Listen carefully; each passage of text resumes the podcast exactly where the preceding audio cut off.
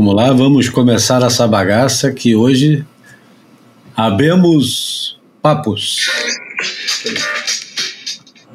Ó, já botou a vinheta para mim aí?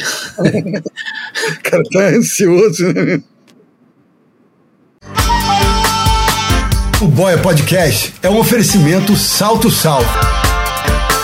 Correndo atrás do sonho salgado desde 1988. Bem-vindos ao Boia, sua. Quer dizer, calma. Bem-vindos ao Boia número 238. Uma ilha de informação cercada de água salgada ou filosofia de butiquim sobre surf e seus afins líquidos e sólidos. O Boia é gratuito e sai toda terça-feira, apresentado por esse que vos fala, Júlio Adler, daqui do Rio de Janeiro, João Valente, do outro lado do Atlântico, em Portugal, e Bruno Bocaiúva aqui no Rio também. Três surfistas sem alma. Nos avalie na sua plataforma de podcast predileta, dá cinco estrelas lá onde dá para dar cinco estrelas, ou avalia como excelente, onde dá para avaliar, faz comentário. E se você gosta de nos ouvir, a melhor maneira de contribuir é dando dinheiro. Não, mentira é compartilhando, mas também pode dar dinheiro. Se quiser nos ajudar financeiramente, temos uma campanha no catarse.me barra apoiaboia. Hoje teve até cartinha nova lá no Catarse. Temos o PicPay, é só ir lá no boiapodcast.com que tem o QR Code do PicPay para você apontar o celular e pingar um café, uma cerveja, uma garrafa de champanhe ou um peramanca, né? Se quiser oferecer uma coisa mais sofisticada.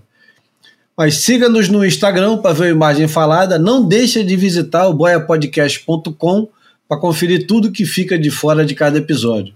No boiapodcast.com você pode encontrar os links comentados no Boia, ler, assistir e comentar o que ouviu aqui.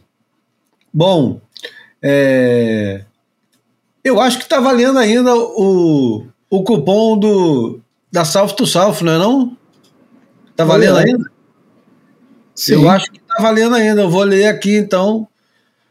Quem for lá no site da South to South e quiser comprar os shorts que estão com, com essa, essa promoção exclusiva só para ouvintes do Boia. Se você escolher um short da South to South no site e colocar o cupom Boia Podcast 30, Boia Podcast 30, algarismo 30, você ganha 30% de desconto no short. Eu vou te contar. Eu fui ontem no shopping, é, aqui no Rio de Janeiro está um calor tão insuportável que você vai ao shopping para passar um tempo no ar-condicionado. E quanto mais tempo conseguir, melhor, porque o calor está insuportável. Então, eu vou ao shopping para ficar dando voltinha no shopping, aproveitando o ar-condicionado para não gastar em casa. E eu passei de uma loja dessas de marca famosa e o short estava 500 e blau e na promoção estava 300 e cacetada. Pois o short da South to South é muito mais barato, mas eles caem muito bem no corpo. O Bruno e o João podem atestar isso, porque também tem o short da South to South. É não? Vou dar boas-vindas aqui pro Bruno Bocaiúva para começar, que ele está nesse calor maldito que nem eu. Porra, Tô mesmo. Salve, Júlio, João, amigos e amigas ouvintes.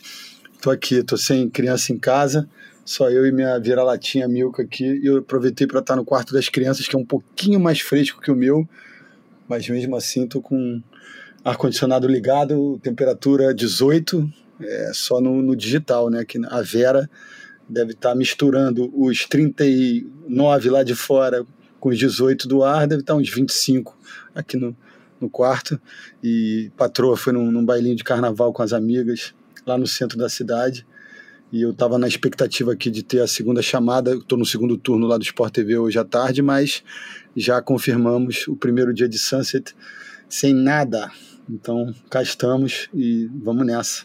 Muito bem. É, João Valente, por outro lado, em Portugal. Por outro lado, não, do outro lado em Portugal. Do outro lado, isso. Como é Estamos que tá por a temperatura aqui. aí? A temperatura não tá ruim não, cara, mas tá tivemos final de semana de chuva, aquela garoa persistente e cara de inverno, mas tranquilo de temperatura, não tá muito frio não. Salve Bruno, salve Júlio, salve ouvintes. Estamos aí pronto para mais um e cheio de assunto para falar. E já vamos logo. É, eu, eu ia falar matar o assunto, mas ia pegar muito mal falar um obituário dizendo que vai matar o assunto. ai, ai, ai, ai, ai. Que tristeza, cara. É, a gente encara a tristeza com um sorriso no rosto, né?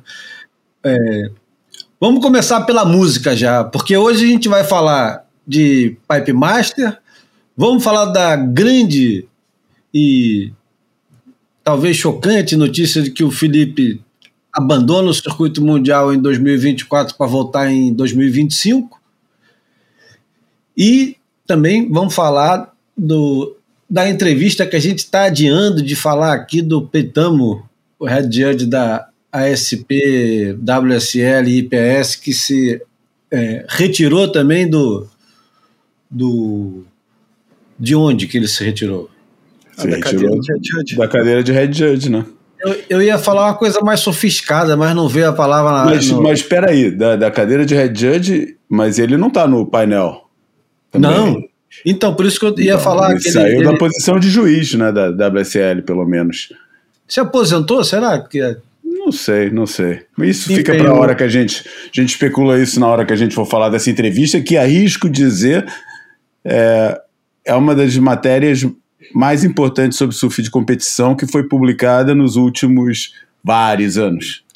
Nos últimos uma porrada de tempo, né? É. Bom, a música de abertura é do João Valente, mas para variar eu vou fazer aquela aquele breve, aquela breve introdução. Opa! É, nascido Kenji Suzuki, Kenji Suzuki, na província de Kanagawa, a sul de Tóquio. O cantor Damo Suzuki deixou o Japão ainda adolescente para viajar pela Europa e viver em comunas hippies. Em 1970, os membros fundadores do Kan, Kan, banda lendária de rock, é, rock progressivo, jazz rock, e depois inventaram um gênero próprio que chama krautrock. Krautrock. Krautrock. Os fundadores Zukai Liebezeit viram o Suzuki tocando como músico em uma rua do, do bairro boêmio de Schwabing, em Munique, e contrataram para fazer o primeiro show para eles naquela mesma noite. Você vê como era organizado, né? O negócio. Pô, tá tocando aí de graça, vem tocar hoje de noite e a gente dá um trocado, cara. Tá de bobeira, né? Tá de bobeira, vem tocar com a gente aqui. Não havia instruções da banda, lembrou ele uma entrevista ao Süddeutsche Zeitung em 2018. Era para eu simplesmente entrar no palco e fazer qualquer coisa. Seu estilo improvisado de cantar, misturando palavras em inglês, japonês e as próprias línguas inventadas, tornou-se fundamental para o som do Khan. Entre 1970 e 1973, ele liderou a banda em seu auge inquestionável, incluindo um trio de álbuns tão ousados e revolucionários quanto qualquer outro no cânone do rock do século XX. Tago Mago, Egg Bamiase, Bamiase e Future Days. Músicos como David Bowie, Radiohead, Talking Head citaram o grupo alemão como influência. E pega daí, João, que é tua bola agora. Pô, não tem mais nada para falar, cara. Pô, é isso aí, cara. Falou tudo. A única coisa que eu. Cara, eu, na verdade, eu queria achar uma música do Khan que eu não achei em que disco que, que, que, rola, que é uma música que ele sai gritando num, numa dessas línguas inventadas, um negócio sem sentido nenhum, blá blá blá, um blá blá blá blá blá blá, e eu não achei essa música, cara. É um clipe. Não, cara, não sei se, cara, eu não sei onde é que tem, é, então, é um dos no, discos que tem esse som. Ah. Então, no, no Guardian, no obituário do Guardian, eles descrevem assim, ó, um clipe da TV de 1971 da série alemã é, Beat Club mostra o guitarrista Michael Caroli, o baterista Jacques Liebezeit e o baixista Roger Zuckey e o tecladista Irmin Schmidt com todas as cores psicodélicas luminosas metodicamente se unindo em torno do groove abstrato da música Paper House. Após uhum. cerca de um minuto de extemporização jazzística, a câmera corta repentinamente para a figura extraordinária de Suzuki, magro, com cabelos em cascata e nu até a cintura. Ele canta em um verso em branco, sem esquema de rima, muitas vezes difícil de decifrar, deslizando livremente entre palavras parecidas. Mas o desejo suave e reflexível é inconfundível. Perto do final, você finalmente consegue captar claramente um verso. You can make everything what you want with the head. Você pode fazer tudo o que quiser com a cabeça. O senso de, de possibilidade infinita que impregnava as letras de Suzuki ressoava perfeitamente com o espírito aventureiro do Khan. Vamos lá, vamos embora. É, deve ser mais ou menos por aí que você está falando, que o cara saía fa falando qualquer coisa em qualquer língua e dava tudo certo, né? É, isso nem era língua nenhuma, era, aquilo era é, o speaking in tongues, né, que eles falam. É um monte de sílaba junto e ali, mas enfim. Mas esse som que eu botei não, esse som é um disco que faz parte do trio Maravilha, né, do, do Khan. E, e é, aliás, já que eu ia botar, na verdade, foi a faixa que você citou, né? E, e mas aí optamos Quer por botar? essa. Não, Pode. quer dizer, tanto faz, cara, tanto faz. Mas, é assim, se falou nela, então bota essa pra tocar, né, cara? Então, bota vou botar lá o... Paper House.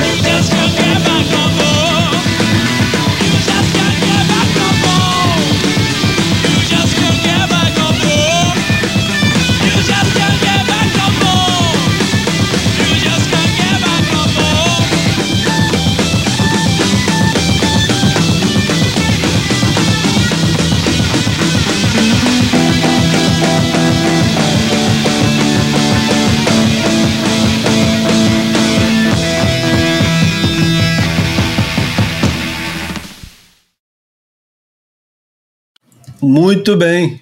E o, o Speaking Tongues é inclusive o nome de um disco do Talking Heads, né? É, é, mas é essa expressão, né? Que é o blá blá blá blá blá blá. Depois quem ia fazer muito bem isso era Elizabeth Fraser, né? Nos anos 80. Uhum. Mas é, pô, fica aí a, a, a, nossa homenagem aqui pro grande Suzuki, que né, foi assim, um, pô, marcou muito, que é muito mais do que, do que a gente imagina é, a influência do cara, para entender o, o, o, Como é que vai entender o pós-punk, de onde é que veio o som pós-punk, que você não vai escutar as bandas de kraut dessa, dessa época, aquele groove meio meio morcegão já que pronunciava esses ambientes que as bandas tipo Bauhaus ou porra, né, Joy Division, todo mundo. E, sabe, sabe que frente. ele sabe que ele larga o, o Khan no auge do sucesso, é, vai se dedicar, ele vira é, ele não vira evangélico não, é outra Não, testemunha de Jeová.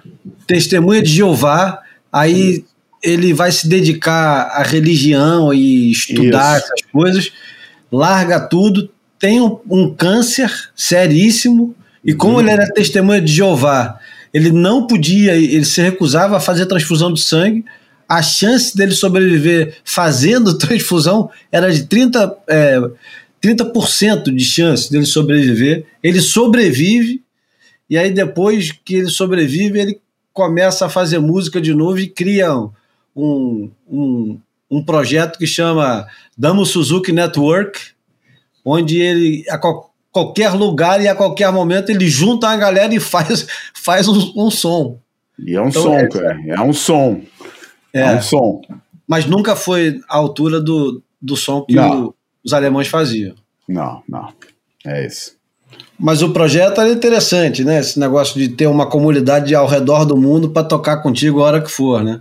É, vai no YouTube, tem vários vídeos disso, é bem legal, cara. Tem vários vídeos bacanas do, do, do, das improvisações que ele fazia lá com os músicos, é, vale a pena. Bom, ele morreu aos 74 anos de idade, então fica aqui nossa homenagem ao Kendi Damo Suzuki. Bom, e, e do Japão já vamos direto para o Havaí, né? Que é pertinho. Isso. Voo seis horas de voo, pô. Quantas horas?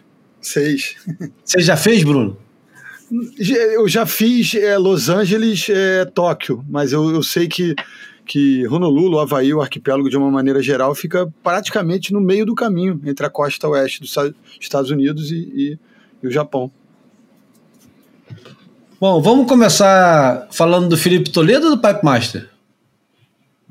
Não sei.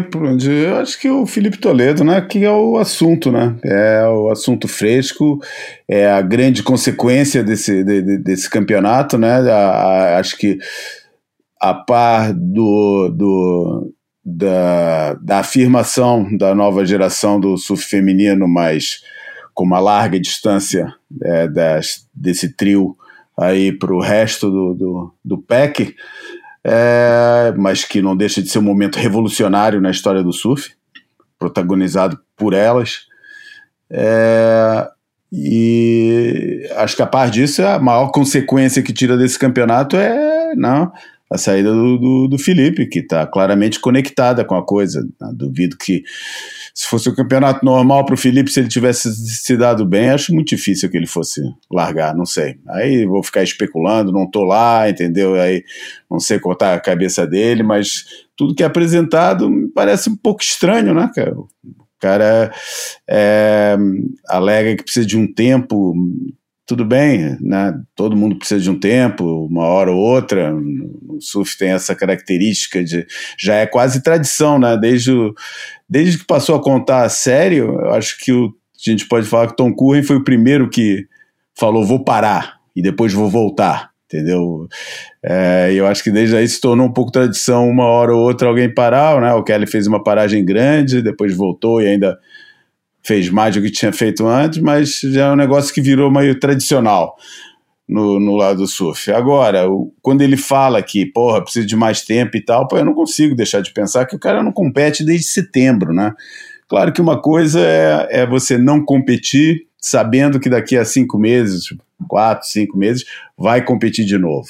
Porque tem outro tipo de rotina que você tem que fazer, é outro tipo de drive mental e físico.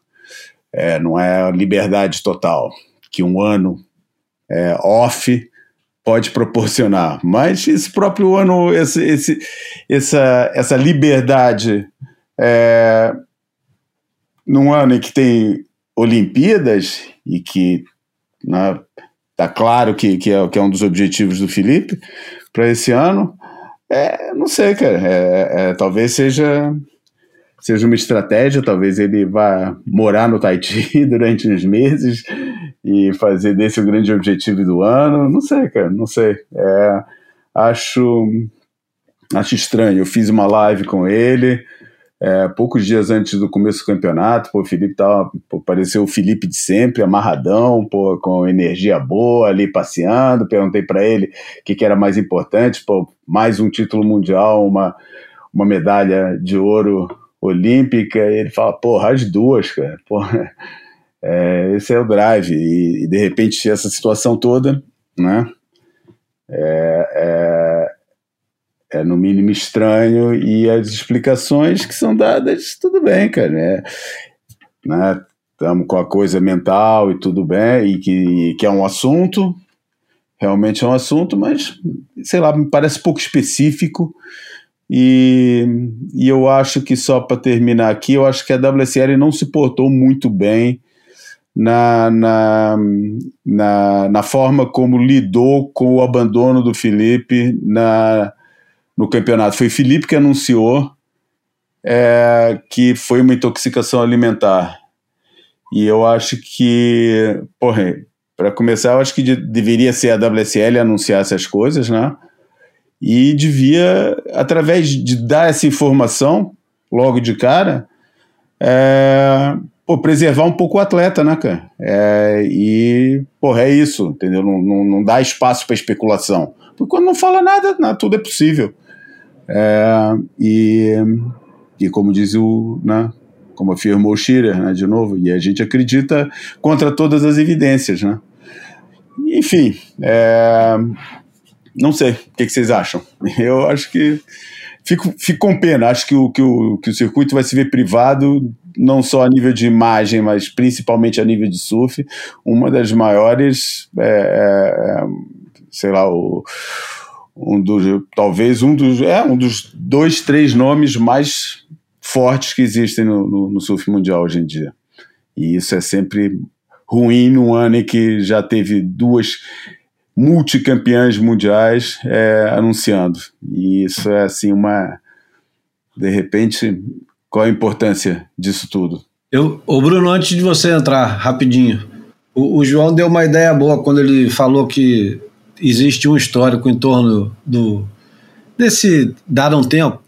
E eu, se a gente for voltando lá embaixo mesmo, o Net Young é o primeiro a fazer isso, né? O Net Young ele ganha o título mundial. É verdade. Ele, ele aparece como o, o grande competidor dos anos 60 o cara que vai dominar o surf. E antes de terminar a década, ele já está meio de saco cheio, indo morar no, no, no interior. Na época ainda era interior, agora já não é mais. Lá da Austrália, mais para o Nordeste, né? Norte, Nordeste. É, é Júlio, mas, mas, mas, mas, olha só, mas eu acho que também, é, talvez essa você tenha razão, mas aí eu acho que o negócio vai mais fundo até do que o próprio Net Young, né? É, acho que durante muito tempo é, o, o, esse teve muita gente que embarcou naquela época, competição e tal, não tinha muito, mas o que tinha era legal, e entrava e, e depois largava. Na Rolf Arnes fez a mesma coisa. É, claro que o Net Young tinha outra, outro estatuto e era um cara que anunciava as coisas que fazia, não, não, não dava de barato. Botava sempre, chamava sempre atenção para ele e, e, fez anúncio disso. Mas eu acho que essa tradição do surfista se cansar da vida de competição, de obrigação, assim, de surfar para competir. É um negócio que vem, pô, bem de longe mesmo, cara. Wayne Lynch. Wayne Lynch, Wayne né, cara? É. Também não aguenta muito tempo, porque ele começa muito cedo, com 14 anos ele já era é, o garoto prodígio. E aí é, depois, quando a gente entra no... É, Shane Ering no, no, início dos anos 90, tem assim... Aí o se manifesta... Ele, de jeito diferente. É, o Shane já é uma, uma, um, uma outra coisa, né? Não é. é. uma questão de escolha, ele é vítima de um, de um é, estilo. De... Já, já, é posterior ao Curen. Eu, quando estava falando, quando, quando não, eu falei isso, eu, eu, reduzi ao circuito, a existência do circuito, né? Não, é, e eu, eu acho que colocar em comparação anos 70 com o século 21, a realidade é tão diferente, né? As possibilidades Sim, não, mas. Eu, eu ia continuar porque uma coisa que eu insisto pra caramba e eu me repito demais falando, que é um, um, um absurdo hoje em dia você olhar para isso com esse olhar que a gente tem de hoje, depois de ver Slater ainda onde está hoje e ver toda a geração dele e a nova geração, porque não dá para esquecer que o Medina e companhia, tá todo mundo fazendo 30 anos, né? Uhum. Eu, eu vou lembrar que o Mark Richard, ele depois de ganhar os quatro títulos dele, ele sai do circuito mundial, ele abandona o circuito mundial, fala: parei, tô bem, ganhei quatro, agora vou me aposentar. Ele tinha 27 anos. Vou repetir. É. Todo mundo que escuta o Boia desde o início já ouviu eu falar isso muitas vezes. É chato. Júlio está se repetindo. Mas, porra, o cara largou com 27 anos. O primeiro título do Mick Fanning foi com 27 anos. Sabe, é. o, o, o negócio mudou de tal forma. E o Mick Fanning mesmo, ele, ele sai fora também, porque eu acho que estava insuportável para ele como competidor. Primeiro, porque estava vindo uma geração botando para quebrar é, em cima dele do, do parco e eles não estavam conseguindo manter o, o, padrão de vitórias que ele tinha antes. E aí chega uma hora que a pressão é tipo, porra, eu não vou ficar aqui me humilhando publicamente, porque passa a ser uma humilhação. Para o cara que está ganhando sempre, quando ele para de ganhar, é uma humilhação interna. Não dá para. Eu, é. eu não sei como é que o Slater consegue, cara. É, mas é, não somos nenhum de nós três psicólogos, né? Mas eu sou filho de psicóloga. Eu acho que tem vários carimbos aí que a gente poderia colocar, mas fica meio leviano, né? Sem conhecer. Não, assim. Aqui a gente. Mas carinhosamente eu chamo ele de maníaco, porque ele é uma obsessão, é uma questão, pô, que dá, é, eu acho que anos e talvez décadas de divã para um, um, o cara não conseguir sair. É, é, é, é simplesmente isso. O cara é obcecado, tem uma, uma questão é, psíquica aí com, com, com esse envolvimento com o circuito. Ele não consegue dar o. Ele faz empresa, cria piscina, cria complexos de ondas artificiais, né? faz uma empresa de, de, de roupas e outros projetos, e mesmo assim não consegue se desvencilhar né? de ter essa atenção é, girada para ele permanentemente, enfim, ameaça, ameaça e está ameaçando há 20 anos e a gente vê duas gerações saindo de cena e ele não sai. Então é um caso bem específico, né? Eu acho que os, os outros têm mais pontos de contato entre si e ele insiste em forçar a presença dele, né? a gente tem que lembrar que também pode soar repetitivo, que ele não está aí mais pelo desempenho esportivo. Foi essa temporada a presença dele é baseada numa carteirada, né? Que uma carteirada eu acho que é dado o, né, posto o, o volume, o, né, o vulto, o status que ele tem, nem é absurda, mas não deixa de ser uma carteirada, né? Vamos, vamos voltar para o Felipe, né, cara? Vamos voltar para o Felipe, porque eu estava olhando o YouTube hoje e tinha uma entrevista que já está com 120 mil é, visualizações no YouTube, o podcast Podpar, que eu acho que é um dos podcasts mais populares do Brasil, sei lá se é do mundo, porque aqui as coisas no Brasil são todas tão é, gigantescas e sei lá se o, o público desses caras não é um dos maiores do mundo, mas enfim, eles entrevistaram o Felipe lá na Califórnia e entrevistaram depois do Pipe Master. E a entrevista, pelo que eu entendi, ele não menciona em nenhum momento o, o abandono ao circuito e tal. E logo em seguida também do que aconteceu em Pipeline, é, tem a, a, alguns fatos que acontecem que são interessantes olhar agora com essa distância que a gente tem, sabendo o que a gente sabe agora, que é que ele é, abandonou o circuito esse ano. Abandonou o circuito, mas parece que está comprometido com o ISA Games, ou seja, é, grande chance de ele e mais um garantirem a vaga de um terceiro brasileiro no Tahiti, porque o Felipe é, já está é, garantido. Não, não ele é favorito absoluto para o Brasil. O Brasil tem que ganhar o título no masculino para poder garantir a vaga de mais um homem na categoria na masculina. Na, na categoria feminina, eu acho que a possibilidade é muito pequena, mas na masculina é enorme. E o, o Felipe, é, a fim de, de ganhar, é o, o maior aliado que o Medina ou o Iago podem ter, né? Uhum. Lógico, Enfim, é. e ele tá e ele tá comprometido com o ISA e com a Olimpíada. São duas coisas completamente diferentes.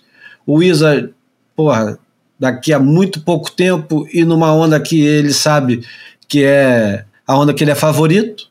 Qualquer uhum. condição para ele lá é condição de, de favoritismo. E Chopo, que eu acho que deve ser um grande pesadelo para ele.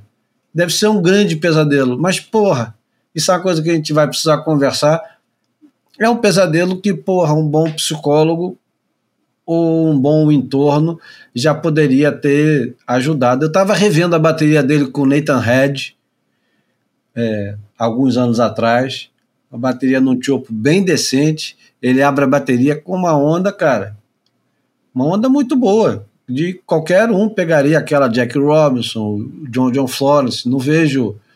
É, ele não fugiu do tubo, ele agarrou, pegou o tubão, tinha um tamanho a onda. Então, eu eu não sei o quanto que isso é um pesadelo daqueles pesadelos aterrorizantes ou o quanto que o negócio pode estar tá regredindo. O negócio que a gente está que eu me refiro aqui é medo, né? É. Mas vamos lá, Bruno. Qual, qual foi? Onde você estava quando você leu a notícia? É, cara, eu estava meio prestes a desligar as máquinas aqui em casa ontem e a minha mulher leu para mim. Ih, para! Tipo, sabe o parem as máquinas? Ah, meu uhum. Deus, que isso? Mas como assim? o que, que houve, Aline? Ela, Pô, o Filipinho não vai mais competir esse ano. Eu, hã? Calma aí, cara, já tô meio zonzo aqui de sono. E aí fui parar para olhar. É, primeiro, a, a grande surpresa para mim é, vem do, do fato deles ainda mesmo depois do, do que aconteceu em Pipe, eu ainda o vê-lo como grande favorito para Tressos, ou seja, para o tricampeonato mundial. Então, assim, a primeira surpresa para mim é ele abandonar a chance é, é, que ele tem de ser tricampeão do mundo consecutivamente. É, eu acho, vamos lá, a última vez que isso aconteceu foi com o Andy, né? 02, 03, 04 e ele não só entraria para esse rol dos tricampeões, que tem o Andy Curren, Mick e, e Gabriel, como ainda com essa marca de consecutivo. E como a gente não tem a certeza onde será o Finals na próxima temporada, ele, tem uma grande chance do tricampeonato, enfim, e, e sabe-se lá onde ele vai acontecer o Finals, ele, ele passa de favorito na medida que eles troquem a locação para algo muito é, diferente de Tressos para apenas mais um postulante, né? Então acho que a primeira surpresa para mim foi ele abandonar a chance de ser tricampeão do mundo. Agora, abandonar o circuito eu acho um pouco menos surpreendente, porque, embora a gente tenha acabado de falar do Slater e toda essa devoção, obsessão com o Tour, é, todo mundo sabe, e acabamos, vocês acabaram de falar vários exemplos, é extenuante pacas. É, a gente sempre olha para o gramado do vizinho vendo essa grama reluzente, mas vestir, né, vestir ali... É, a, a roupa do vizinho e, e, aturar o que é preciso para chegar lá e, né, e ter um grande desempenho, ser campeão, porra, não é mole não, não é à toa. O Mick é usado como esse exemplo, ele é era um cara devotado, mas tinha a história do, do e do Mick, né, assim, ele ficava, tanto que os títulos dele são intervalados, né, o cara é campeão em 2007, 2009 e 2013, então, assim, manter a mesma força, manter a mesma concentração ano após ano, né? E, e outro dia alguém estava falando disso, não sei se foi o próprio Felipe, você é, é, conquista um resultado desse fenomenal, histórico, né? Porra, retumbante, e aí você começa a temporada seguinte zerado, com a mesma pressão, com a expectativa ainda maior. Então, assim, eu tenho por é, filosofia de vida evitar, assim, a todo custo o termo mimimi, cara. Eu sei que tem dores e dores, tem dores que são mais profundas, são dores que, pô, que são difíceis de serem superadas, e tem outras dores que são, é, assim, processos até de uma fragilidade contemporânea do, né, dos sentimentos, das emoções, né? A galera da nova geração, porra, com essa droguinha das redes sociais, estão acostumadas a terem tudo na mão o tempo inteiro, e aí quando é, é, é negado a elas ou a eles o, a, qualquer coisa, eles sentem mais, estão mais sensibilizados, mas eu, eu tento evitar essa questão do, do uso do mimimi, porque eu não sei o que se passa na cabeça das pessoas. Não é porque o cara alcançou sucesso esportivo, né, é, social, é, e, e, econômico e que ele não tenha dores, que ele não tenha angústias. Então, assim, é, claro que eu acho que deve ter um pouco de, do que aconteceu em Pipe contribuindo para isso, né?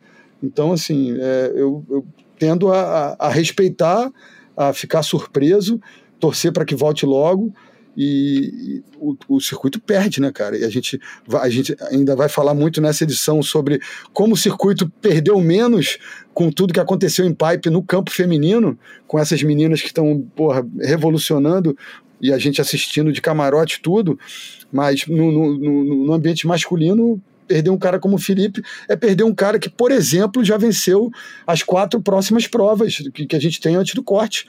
Sunset, Bells, é, Sunset, Super Tubos, Bells e Margarete. Ele já venceu todas. O, o, o circuito perde um, uma estrela, perde um cara ô, que tá ô, Bruno, sabe, sabe, sabe o que, que, é, sabe que é o mais irônico da, da, do negócio, cara? É que o, do mesmo jeito que o Felipe é um campeão mundial com asterisco em uhum. cima, né? Falando que é, não, ah, é o campeão mundial, mas não sabe surfar pipeline. É. Esse ano nós provavelmente vamos ter um campeão mundial que vai ter o asterisco do lado, porque vai falar, pô, esse cara foi campeão mundial, mas o Felipe não estava competindo, né?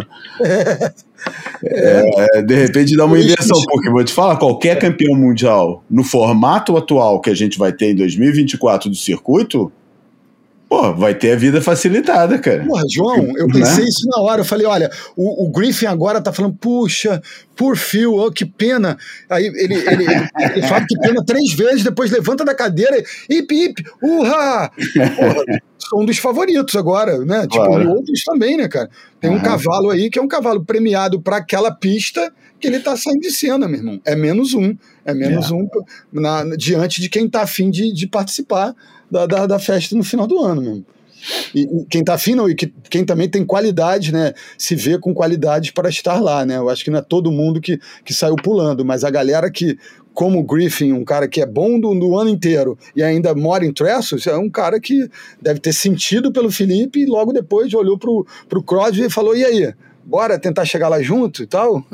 menos um, menos um daqueles caras que, que tem nos humilhado nos últimos tempos. Nos humilhado, assim, força né, de expressão, mas enfim, uhum. um cara que tem é, imposto um, um nível de performance que, é, que nem você falou. É o cara a ser batido. É, cada, cada temporada tem um asterisco que lhe convém, né?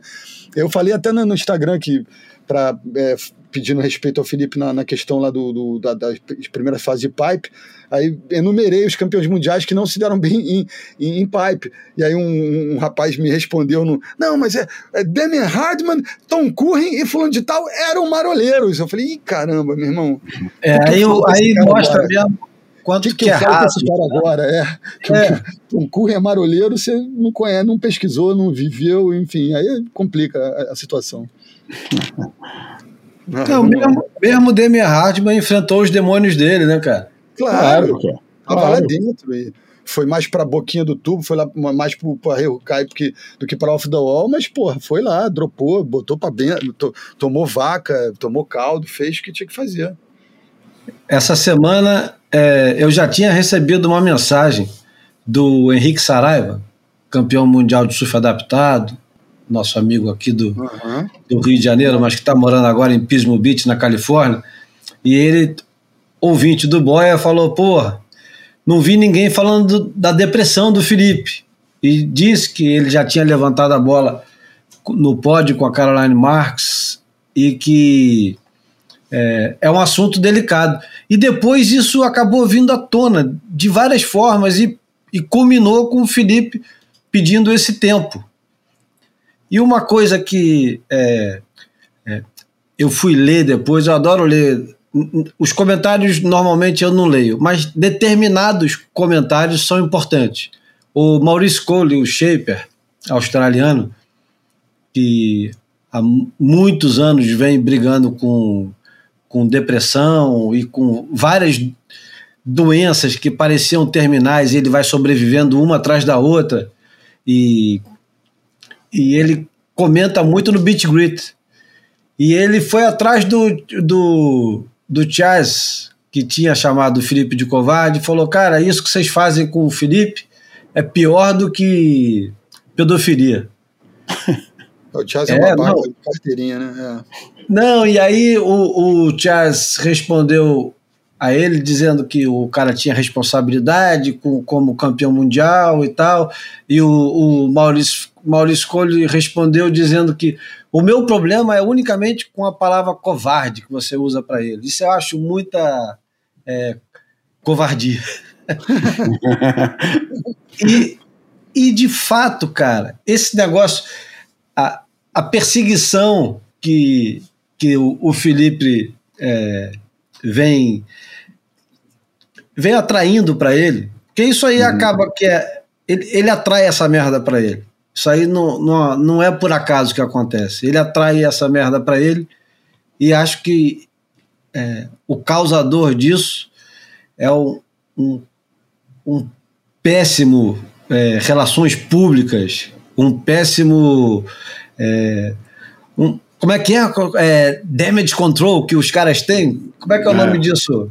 O... Risk management, sei lá. Não, não, não, é, não, é damage control mesmo. Damage control damage é exatamente control. a palavra. Não é risk management. Risk management é outra coisa. É, é damage control risco, é outra coisa. É, é. O, controle de dano, de dano uhum. que tem quando dá uma merda. Todo governo tem, todo toda figura pública tem alguém que vai cuidar disso. Deu merda.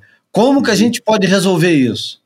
E eu acho que quando deu merda, ou seja, quando o Felipe teve a bateria, e, porra, é inescapável que todo mundo especule em torno do resultado de Pipe com a desistência do campeonato. Ele já falou que não é, não tem nada a ver e tal, e cada um acredita no que quiser.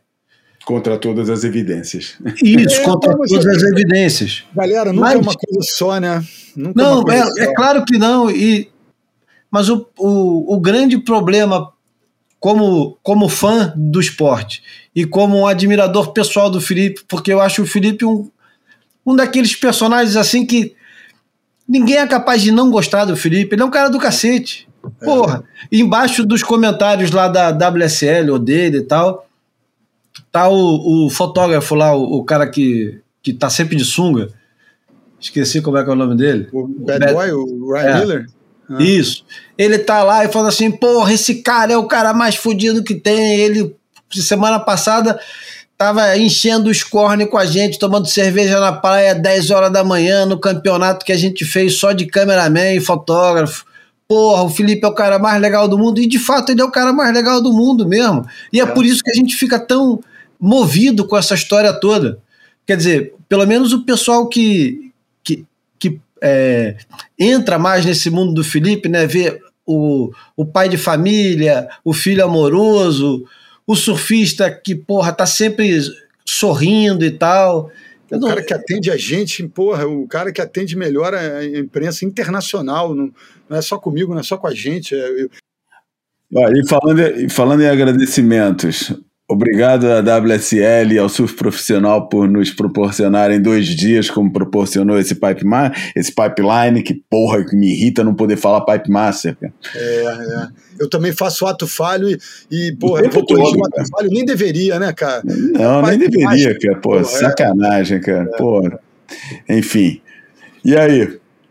Salve, não, surf profissional? Não, não, calma, calma, calma. Vamos, calma que vamos, ele não acabou com o Felipe ainda, não. É, vamos continuar nisso aqui, porque tem um, uma última coisa que é tão interessante, cara. A revista Nature, conhecem a revista Nature?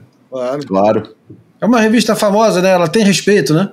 Porra! É, tem embasamento científico, né?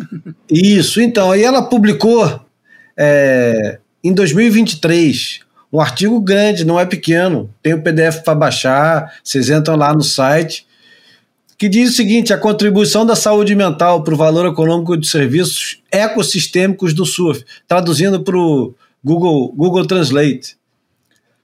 Diz que o, o, a conservação do, do ecossistema próximo da costa e os benefícios do surf para a saúde mental isso é muito importante. Os benefícios do surf para a saúde mental foram incluídos num grande estudo e foi estimado que economiza-se por volta de um trilhão de dólares graças a isso.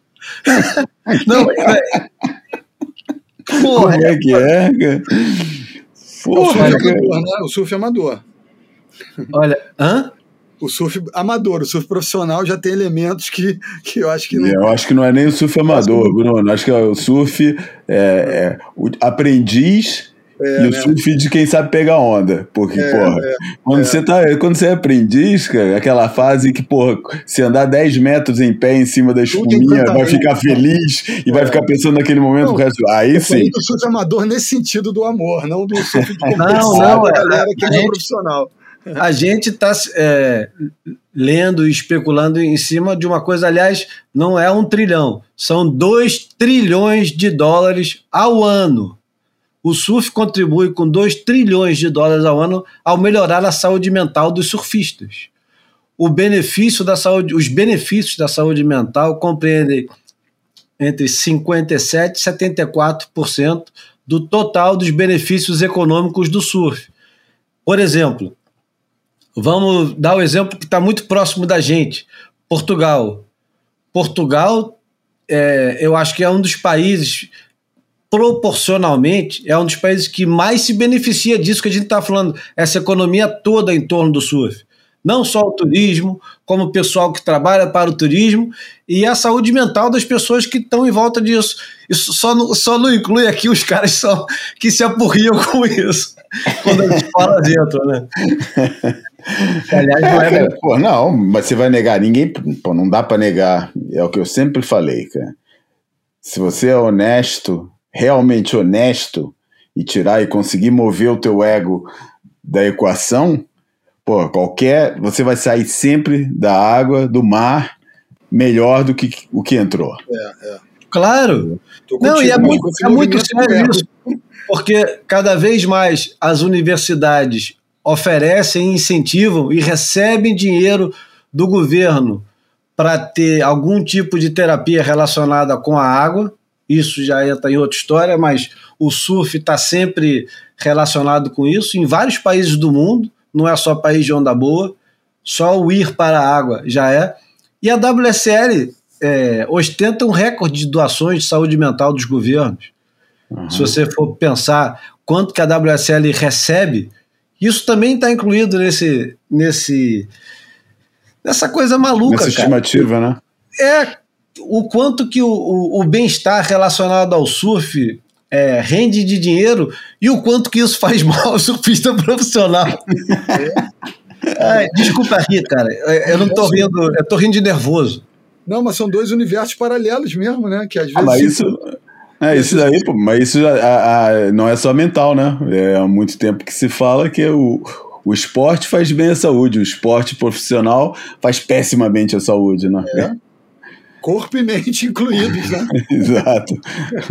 É, um, pô, é, é, outro nível de demanda, é outro nível de trabalho, é outro nível de pressão, é, sabe? E aí sim, não dá para botar o, o na, calçar os, o sapato dos outros, cara. Pô, cada um sente o negócio do jeito que, que é, cara, entendeu? E é assim, cada um. Né, não dá para analisar pelo que tá fora, né? O que rola é o que tá dentro, e você não sabe o que tá dentro, então não especula sobre isso, né, cara? É difícil especular sobre isso.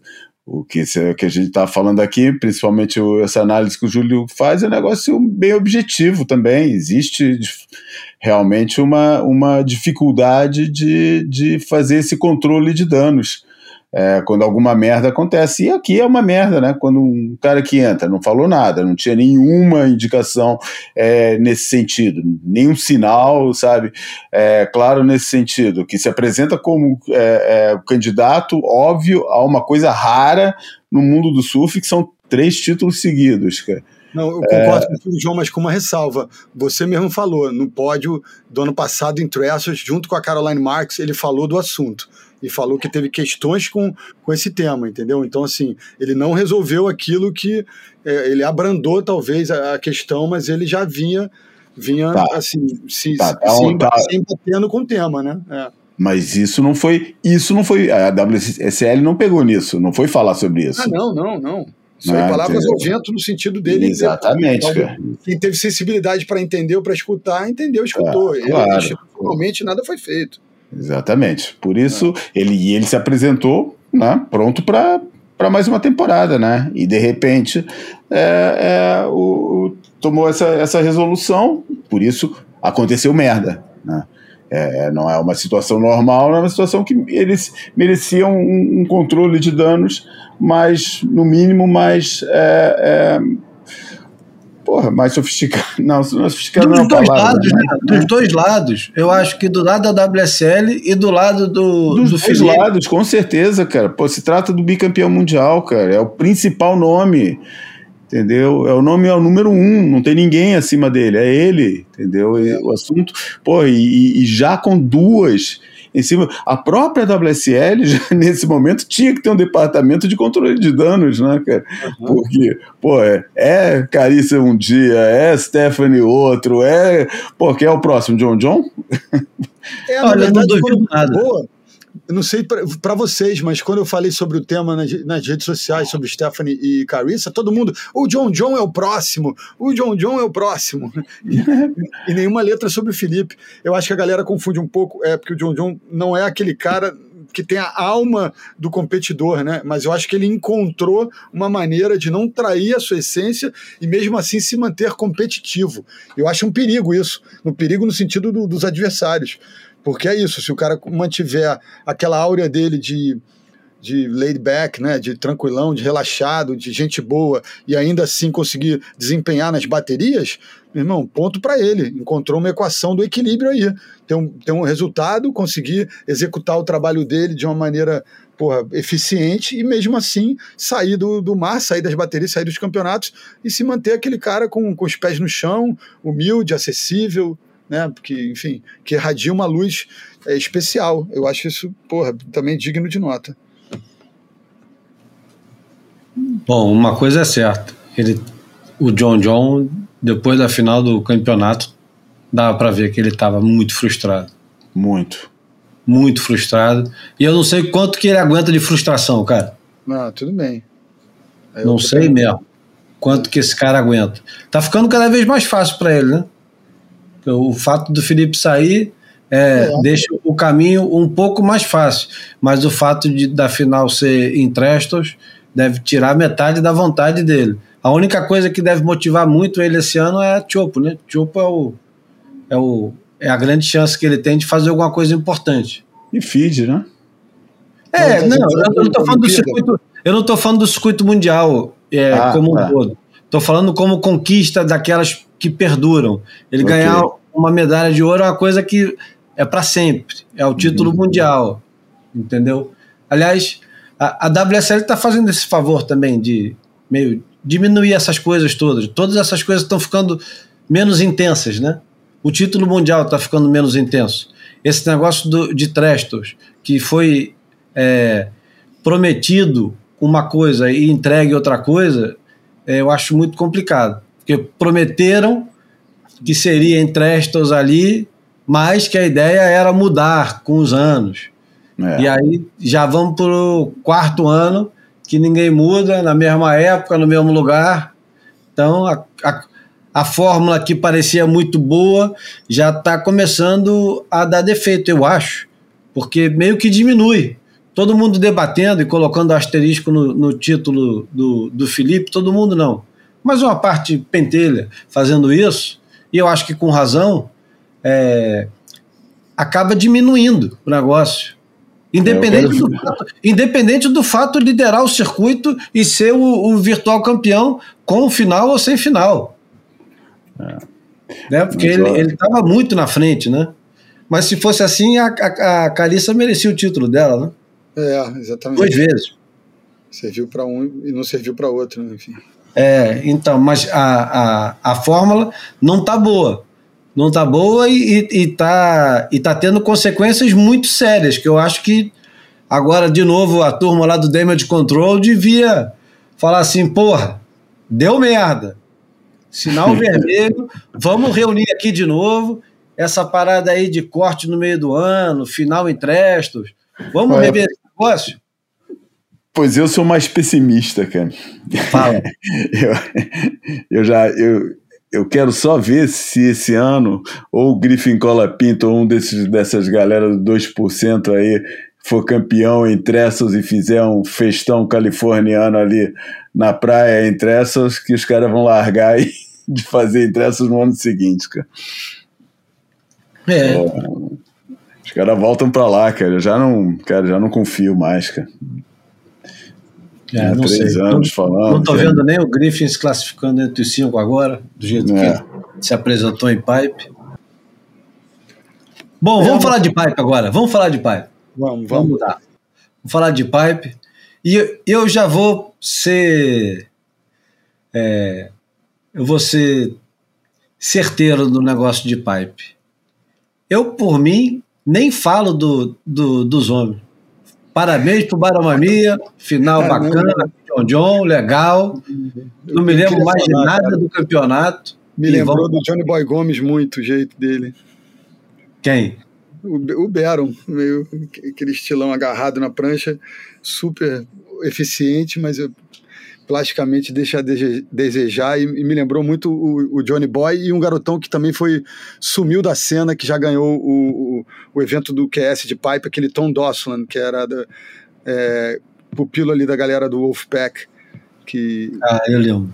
Lembra? Me fez lembrar, o Baron me fez lembrar ele. O cara soberbo Não, ali, mas... Hum. Uma, uma sintonia incrível com o mar um porra, eu é legal pra cacete, parabéns, um montão de palmas, mas é mais do mesmo. É o Johnny Boy mesmo ganhando com o Michael Rowe na final há 30 anos atrás. Não tem novidade nesse negócio aí, é tudo a mesma coisa. É. é. Né? Agora, agora aí, aí, tem, tem alguma onda no, no masculino que a gente vai lembrar? Tipo, porra, masculino tem isso, não pode esquecer de falar. Tem alguma? Não, tem, tem o 10 que ele perfura ali, né? só tem uma coisa que o colega de vocês ah, de podcast o 10, aqui... O 10 dele era um 10 numa onda, peraí, mas tinha é. piorado, é. tava... Não, aquele 10 ali foi uma consequência. Mas olha que aquele 10 vale a pena falar, porque eu acho que aquele 10 pode revelar uma tendência para esse ano que a gente está com o novo head judge, né?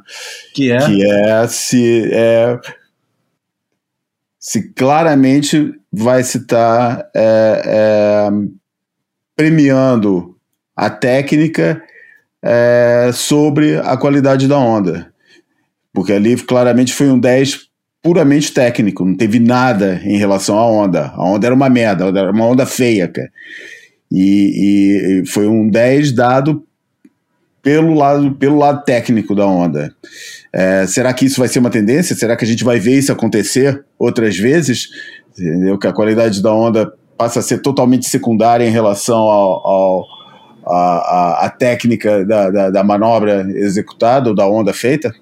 Não sei. É, é só o que, que é só, só, só fiquei com essa impressão. Foi a única é coisa questão. que me... É.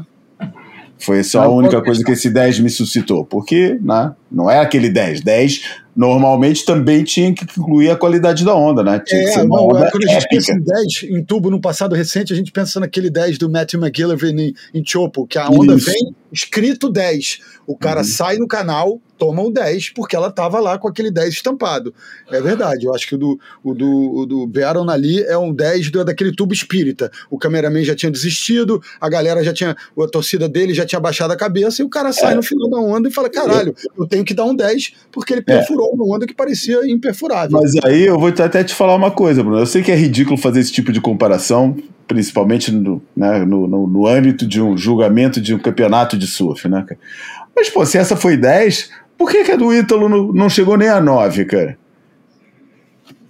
A do Ítalo no primeiro dia. É, eu acho que vai para um tipo de resenha ali. Eu acho que, embora o, o, tubo tenha sido desafiador, longo e tal, ele sai, a onda ainda está aberta. Não é aquele tubo do, da baforada final que está tudo estabelecido depois do tubo, sabe? É.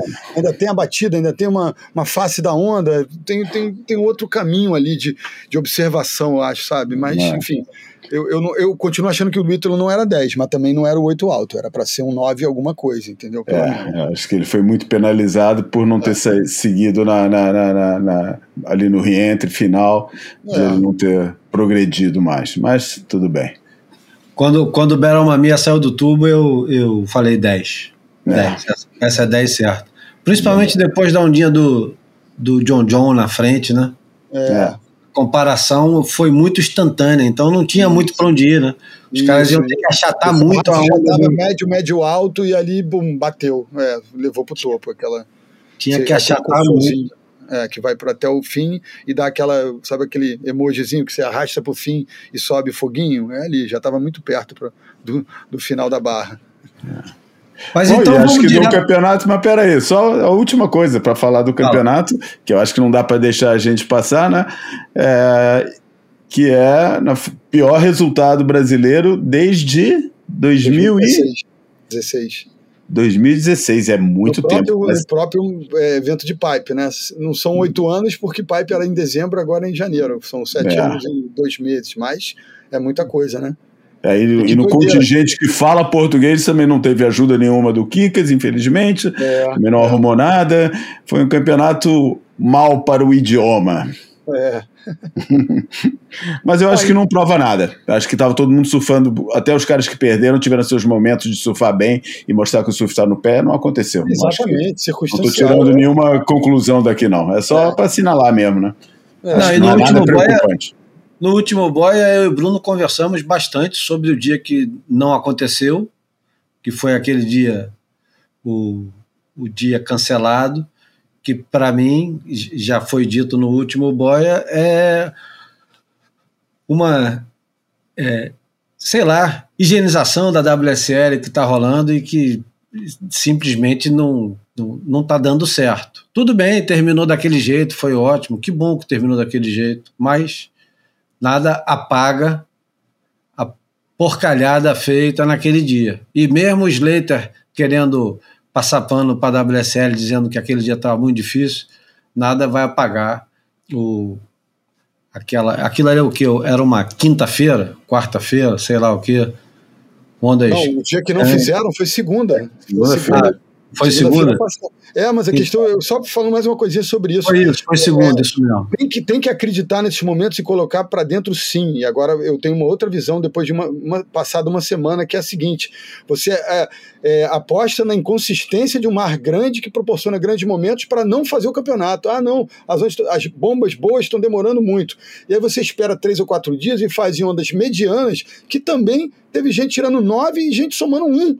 Então, assim, por que um em detrimento do outro? Não, então, da próxima vez, usem essa experiência para colocar na água, sim, com algumas bombas espalhadas, porque o drama tá lá, o desafio tá lá, e, e pipe é isso mesmo. Tem gente tirando nove, tem gente marcando um porque tentou tirar um tubo, não saiu, e, e ficou esperando a bomba e não veio, e, e ficou é, o, que gente, o, que a gente, falou na semana passada e falamos extensivamente.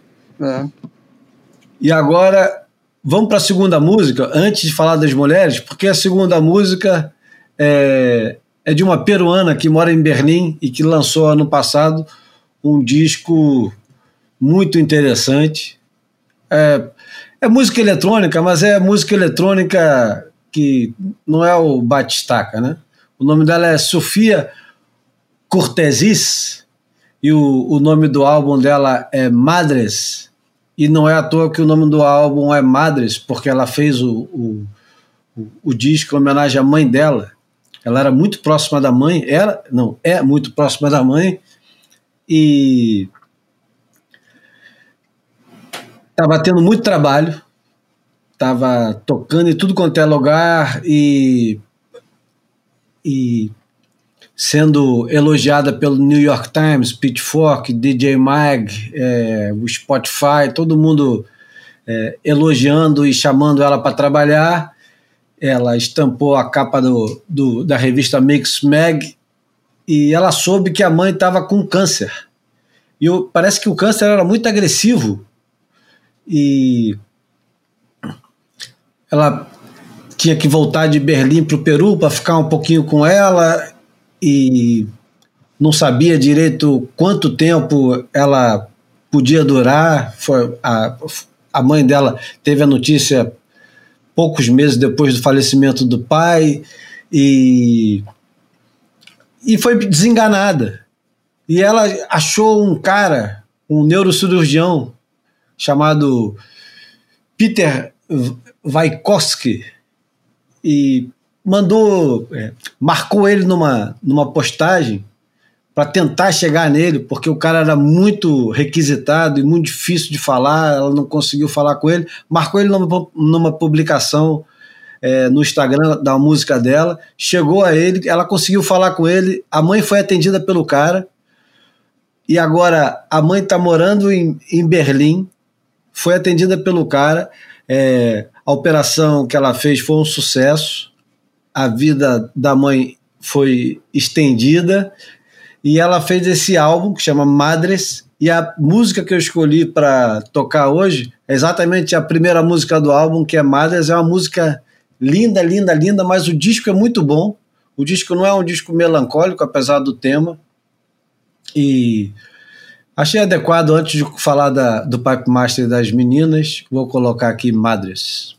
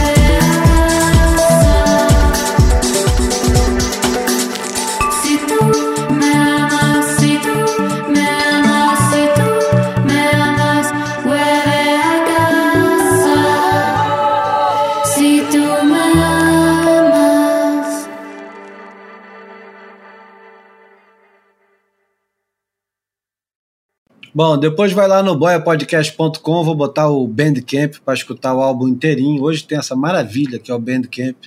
Pode escutar o disco inteiro sem pagar um centavo. Se quiser comprar, compra. Se não quiser, não compra. É, acho até mais legal do que o Spotify. Porque lá não precisa pagar mesmo. No, no uhum. Bandcamp você escuta o disco inteiro. E a música até é alta astral. Porra, não sei, tem uma mensagem positiva. Você sente na música. Enfim, igual a mensagem positiva que a gente teve ao ver a Caitlyn Simas e a Molly Picklin na final do Pipe Master. Começa você, Bruno, falando. Caramba, eu pensando aqui agora é, nesse. É, essa revolução, né? Eu, eu, brinquei, não foi agora, foi no final do ano passado que essa revolução será televisionada, né? E a experiência é exatamente essa. Essa revolução foi televisionada, enfim, participando ou não da transmissão, é, isso está acontecendo diante dos olhos de quem tem interesse pelo assunto. E aí eu, eu, eu, eu narro uma história pessoal aqui que serve de exemplo para o encantamento de ver essas meninas surfando, especificamente as duas, quem são, como surfam e, e o que fizeram para chegar e o que fizeram na final, especificamente. A minha mulher foi tomar banho no meio do, no meio, no começo da final, eu fui bater na porta. Aline, porra, você não sabe o que aconteceu? A Molly fez isso, porra, a Kate fez isso logo, logo depois. Aqui que é, Bruno? Não tô ouvindo nada. A Molly tirou um 10, agora não sei o que, a menina tá. Eu comecei a gritar porque eu, eu queria dividir com alguém. E, e que legal poder dividir com uma mulher que, mesmo que não pegue onda, como eu costumo dizer, pega onda com os olhos. E, porra, é, é incrível como eu curto as duas. E, e não é, não é clichê, porra, é, vaselinado, não, amanteigado, açucarado, elas são muito maneiras dentro e fora d'água, cara. As entrevistas de cada uma delas, a Molly com uma simpatia, com carisma, a Caitlyn Simmons é, é debochada, cara. A menina é uma punkzinha, uma, sabe, o que, o que ela faz ali, a, a, o improviso, de, não sei se improviso, sei lá, é, é maquinou aquilo, né? É, é guardou aquela frase para falar pro Strader, ali o cara tem, por 10 segundos para fazer uma sonora só para justificar que tem um repórter dentro d'água. O que eu acho fantástico, mas eu acho que até poderia ficar um pouquinho mais de tempo ali e tentar tirar a impressão da, do personagem ali no calor da emoção, né?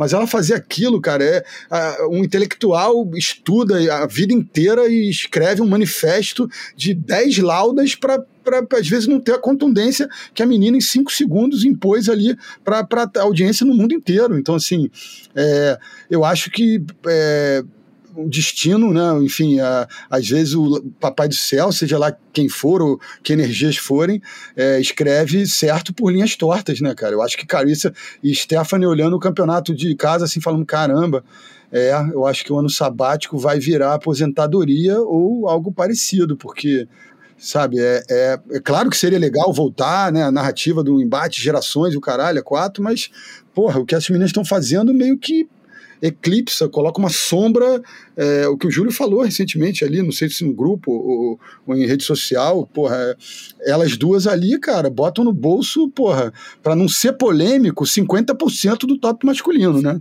Enfim, é, para não ser polêmico, que essa, essa, essa, esse recorte pode ser maior. Mas enfim. Eu acho, eu acho. Eu acho que é, as duas juntas hoje, a Molly Picklin e a Kate Simmons, do jeito que elas estão hoje, sem melhorar, porque elas vão melhorar muito. Principalmente a Kate Simmons, eu acho que ela está numa curva absurda. Mas a Molly, ela. É, eu acho que a Molly é a campeã mundial mais pronta que a gente já teve na história. Nunca teve um, campeão mundial, nem no masculino, nem no feminino, tão pronto, que entrou no circuito mundial. Nenhum. E olha que porra, o Andy Arias surfava qualquer coisa mas ele não era tão bom em onda merda. E eu acho que nenhum deles foi. É, veio tão prontinho já, assim, porra, a Molly Pickle ela ia ser campeão mundial hoje e ninguém ia falar nada. Ninguém ia chegar e ia falar, não, mas não ia ter Deixa mais, não ia ter vírgula. Ela tá muito. E a Kate Simas está numa curva ascendente que é um absurdo. A, a Kate Simas, aliás, ela tem uma parada que é, é uma coisa que poucos surfistas tiveram no circuito mundial que assim, as coisas que ela não consegue fazer são muito espetaculares e dignas de nota, sempre. A manobra que ela não completa é sempre um parágrafo nos campeonatos. Ela tentando dar uma batida na junção num dia horroroso em pipe, que o dia que eles colocaram as oitavas, É, acho que foi o dia das oitavas. Ela tentar fazer aquilo no meio daquele surfzinho mequetrefe que a maioria das meninas estava fazendo de sobrevivência. Ela já ia direto para porrada, né? Já ia jogando rabeta e enfrentando a onda. Aquela manobra na junção aqui em Saquarema, quando o mar estava grande, fechando. As coisas que ela não consegue fazer são tão importantes quanto as coisas que ela consegue fazer. Mas essas, essas duas, eu não tenho medo nenhum em afirmar que essas duas meninas elas vão dominar o surf e os títulos mundiais nos próximos 10, quem sabe 20 anos. E mesmo sabendo que está vindo aí a Sierra Kerr e a Erin Brooks. Eu ainda não consigo enxergar, mas também a gente vê muito pouco. Eu não consigo enxergar nem a Erin Brooks nem a Sierra Kerr no mesmo nível da Molly Picklum e da Caitlyn Simmons. Mas vou deixar o João falar um pouco. Problemas mentais e erros de percurso à parte, né? Claro. nessa, nessa, previsão dos 10, 20 anos e tal. Mas é que tá, eu acho, eu acho não, que elas. Elas têm bagagem para isso, elas têm bagagem para isso. Mas não, eu, eu não vou falar. Elas, elas estão prontas porque, para começar, é, a, aparentemente a Molly Picklum leva mais a sério do que a Kate Simmons. Mas Isso. quem já viu os conteúdos que a Kate Simmons faz e o documentáriozinho que tem dela, tem o pai e a mãe falando. Cara, essa menina é obcecada pelo surf. Ela não quer mais nada da vida dela. Ela quer uhum. pegar onda e ela não quer ser a melhor menina. Ela quer ser a melhor surfista do mundo. Uhum. E ela, porra, hoje em dia, naquela condição, nem terminei de falar aquela hora, já estou atropelando o João de novo. Hoje em dia, em ondas é, chopo, a gente nem viu chopo ainda, a gente vai ver, né? Estou me arriscando bastante.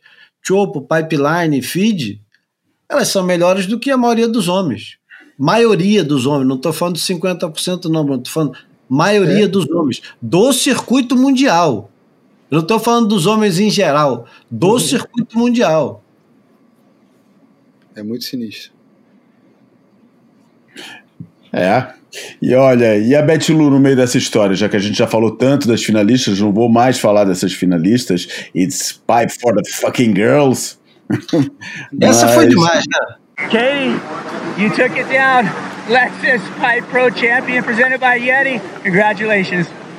Uh, pipeline for the fucking girls. That's all I have to say. This wave is terrifying. I respect everyone who wants a part of it, and I respect everyone who doesn't want a part of it because it's friggin' freaky. But yeah, I'm really thankful for this wave right here. Porra, essa foi a melhor, né, cara? Porra. É, foi o momento que eu senti que estamos, estamos diante de alguma coisa especial aqui acontecendo, entendeu? Para além de quando você junta a técnica, é, esse carisma, esse carisma que nasce de uma honestidade, nada de pose ali, é, entendeu? Nesse é. sentido de jazz, de, de de, de, mesmo de espontânea, né, João? É, é cara, sem, sem fazer, sabe, sem fazer é, teatro, né? Sair, é, é isso que eu quero dizer mesmo, entendeu? Não estou aqui fazendo teatrinho, não. Mas, é, não, porra. Quando eu falava aqui, quando eu falava, falei várias vezes aqui que, essa, que, a, que, a, que a geração atual, essa geração dessas meninas vai tornar a geração anterior obsoleta muito rápido que eu acho que a gente viu agora em Pipeline foi isso acontecer. Nesse momento, a pergunta que resta é: as outras meninas dessa geração vão conseguir acompanhar, por um lado, e as que vinham antes, quem é que ali tem energia para chegar, tem potencial para chegar junto é, é, dessas, dessas aí? E, enfim. É uma pergunta mesmo, uma pergunta retórica. Eu não, é uma pergunta mesmo. Quem, que, quem, quem dessa geração, da geração anterior, tem capacidade de chegar junto ainda. É, por eu, exemplo, eu, eu Tatiana mostrou atitude. Tatiana, é. acho que foi das perdedoras, foi quem mostrou mais vontade de, de, de, de, de pegar as ondas. É, mas, mas será que, que tecnicamente geração... ela vai conseguir chegar lá? Não, exatamente. Eu acho que essa geração intermediária, né, entre o Stephanie da vida e as meninas que a gente está elogiando tanto, tem essa geração intermediária que eu acho que a Tati é um dos símbolos que tem esse desafio tremendo. Elas estavam com a senha na mão para sucederem as grandes campeãs e de repente agora vem um bando de menina atrás, 5, 7, 8 anos mais jovem e, e, assim, sem nenhum respeito, não é pedindo para passar, é passando não. por cima, né? Passando então, assim, por cima. eu acho que existe até uma tendência das suas das coleguinhas de geração é, criarem mais dificuldade talvez, do que uma Joan de Fé, do que uma Tati, umas meninas que estavam ali no meio do caminho achando que seriam postulantes em breve. Então, assim, não tô, não tô é, cravando, não, mas eu, acho que existe uma tendência de, de repente, as próprias mais jovens darem mais trabalho para Caitlyn e Molly do que aquela turma intermediária. Olha os resultados, só lembrando os resultados das quartas de final. A Caitlyn Simmers eliminou a Tati 15,84 a 5,36. A Luana Silva e a Brisa não existiram. A Beth Lu eliminou a Caroline 15,70 a 6,5. E a Molly Picklon foi mais é, foi mais suave, ganhou 12,5 a 6,63 contra João Defé. É... Mas também botou para dentro de cada onda e não saiu, que eu vou te contar. João Defé não chegou nem perto de nada nem parecido. O, nada. o, que a gente está falando aqui é uma diferença de, de, de técnica, principalmente. Porque eu acho que tem muito. A gente fala do Golforite e tal, porque a Tatiana tem muito Golforite. Não dá para dizer que a Tatiana não tem. A Tatiana ela é muito atirada. Mas é técnica, cara. E é técnica porque é, é uma sofisticaçãozinha boba que tem no surf, que envolve um braço, uma mão, um ombro, um joelho. Ela não tem. Nem ela, nem, porra, a Joana de Fé é, também acho que não tem. A, a Célia nunca teve. A Célia ela só tinha. Nunca teve. Não, a Célia ela tem muito golfarite. Lembra ela em feed, uma onda claro. pesada, ela dando batida na junção, ela vai com tudo e porra, volta com lip. Ela é falou, persistente. Não, não, é atitude, é, é, aquele refinamento da técnica. É, é, é, o que a, a, a, que a coragem permite você fazer com a tua habilidade, né? Porque a, o Go for It é atitude para remar, pra, mas na medida que você tá, tá remando e é hora de tirar a mão da borda no momento certo, né? E despencar, enfim, é, é uma coisa é isso, não. a outra, mas ela não vive sem a outra. E aí tem uma que tem muito de um lado e outra que não tem muito de um lado e tem do outro. A, ver, por exemplo, a Lake Peterson, ela tem muita técnica. Se ela quisesse, ela ia para onde ela, sei lá, podia ser campeão mundial quantas vezes ela quisesse. Não que ela não queira ser campeão mundial, mas ela não tem a, o sangue no olho Hum. que tem a, a Sally Fitzgibbons, que é vice-campeão mundial não sei quantas vezes, é, é. e esse negócio de dropar onda grande sem medo. Ela tem as limitações dela. Se uhum. ela não tivesse, como não tem a Picklum e a, e a Simmers, e a, a Mary Lou também, eu estou sacaneando, chamando de Mary Lou, mas eu sei que é Betty Lou. A Betty Lou também, pô, a a atuação dela foi fenomenal. Eu queria, eu queria chamar a atenção na hora que você estava falando do, do, do conjunto todo da Caitlyn Simas depois, quando ela pega e fala o que ela fala. Tem uma coisa de semiótica, eu dando aqui uma de, de é, metido a espertalhão, para não dizer intelectual, mas ela pega o microfone da mão do, do Strider. ela tenta é, tomar da mão dele, é. Strider e, e, e fala aquilo. Pipeline for the fucking girls. Ela tira o microfone da mão dele, cara. Eu acho que tem uma, um, um conjunto de signos aí, de símbolos, que são muito importantes em tudo, entendeu? Ela, ela ao invés dela ficar esperando o cara entregar o, o, o, microfone e ela falar baixinho, ela pega da mão dele e ela fala, cara. E eu acho que isso, porra, diz muito do momento. Diz muito. muito diz muito a respeito de tudo que está acontecendo. E para variar, a WSL não está entendendo o que está acontecendo. Ela está publicando as coisas. Foi legal que ela publicou o Fucking Girls sem uhum. o é, foi legal que ela abraçou isso tudo.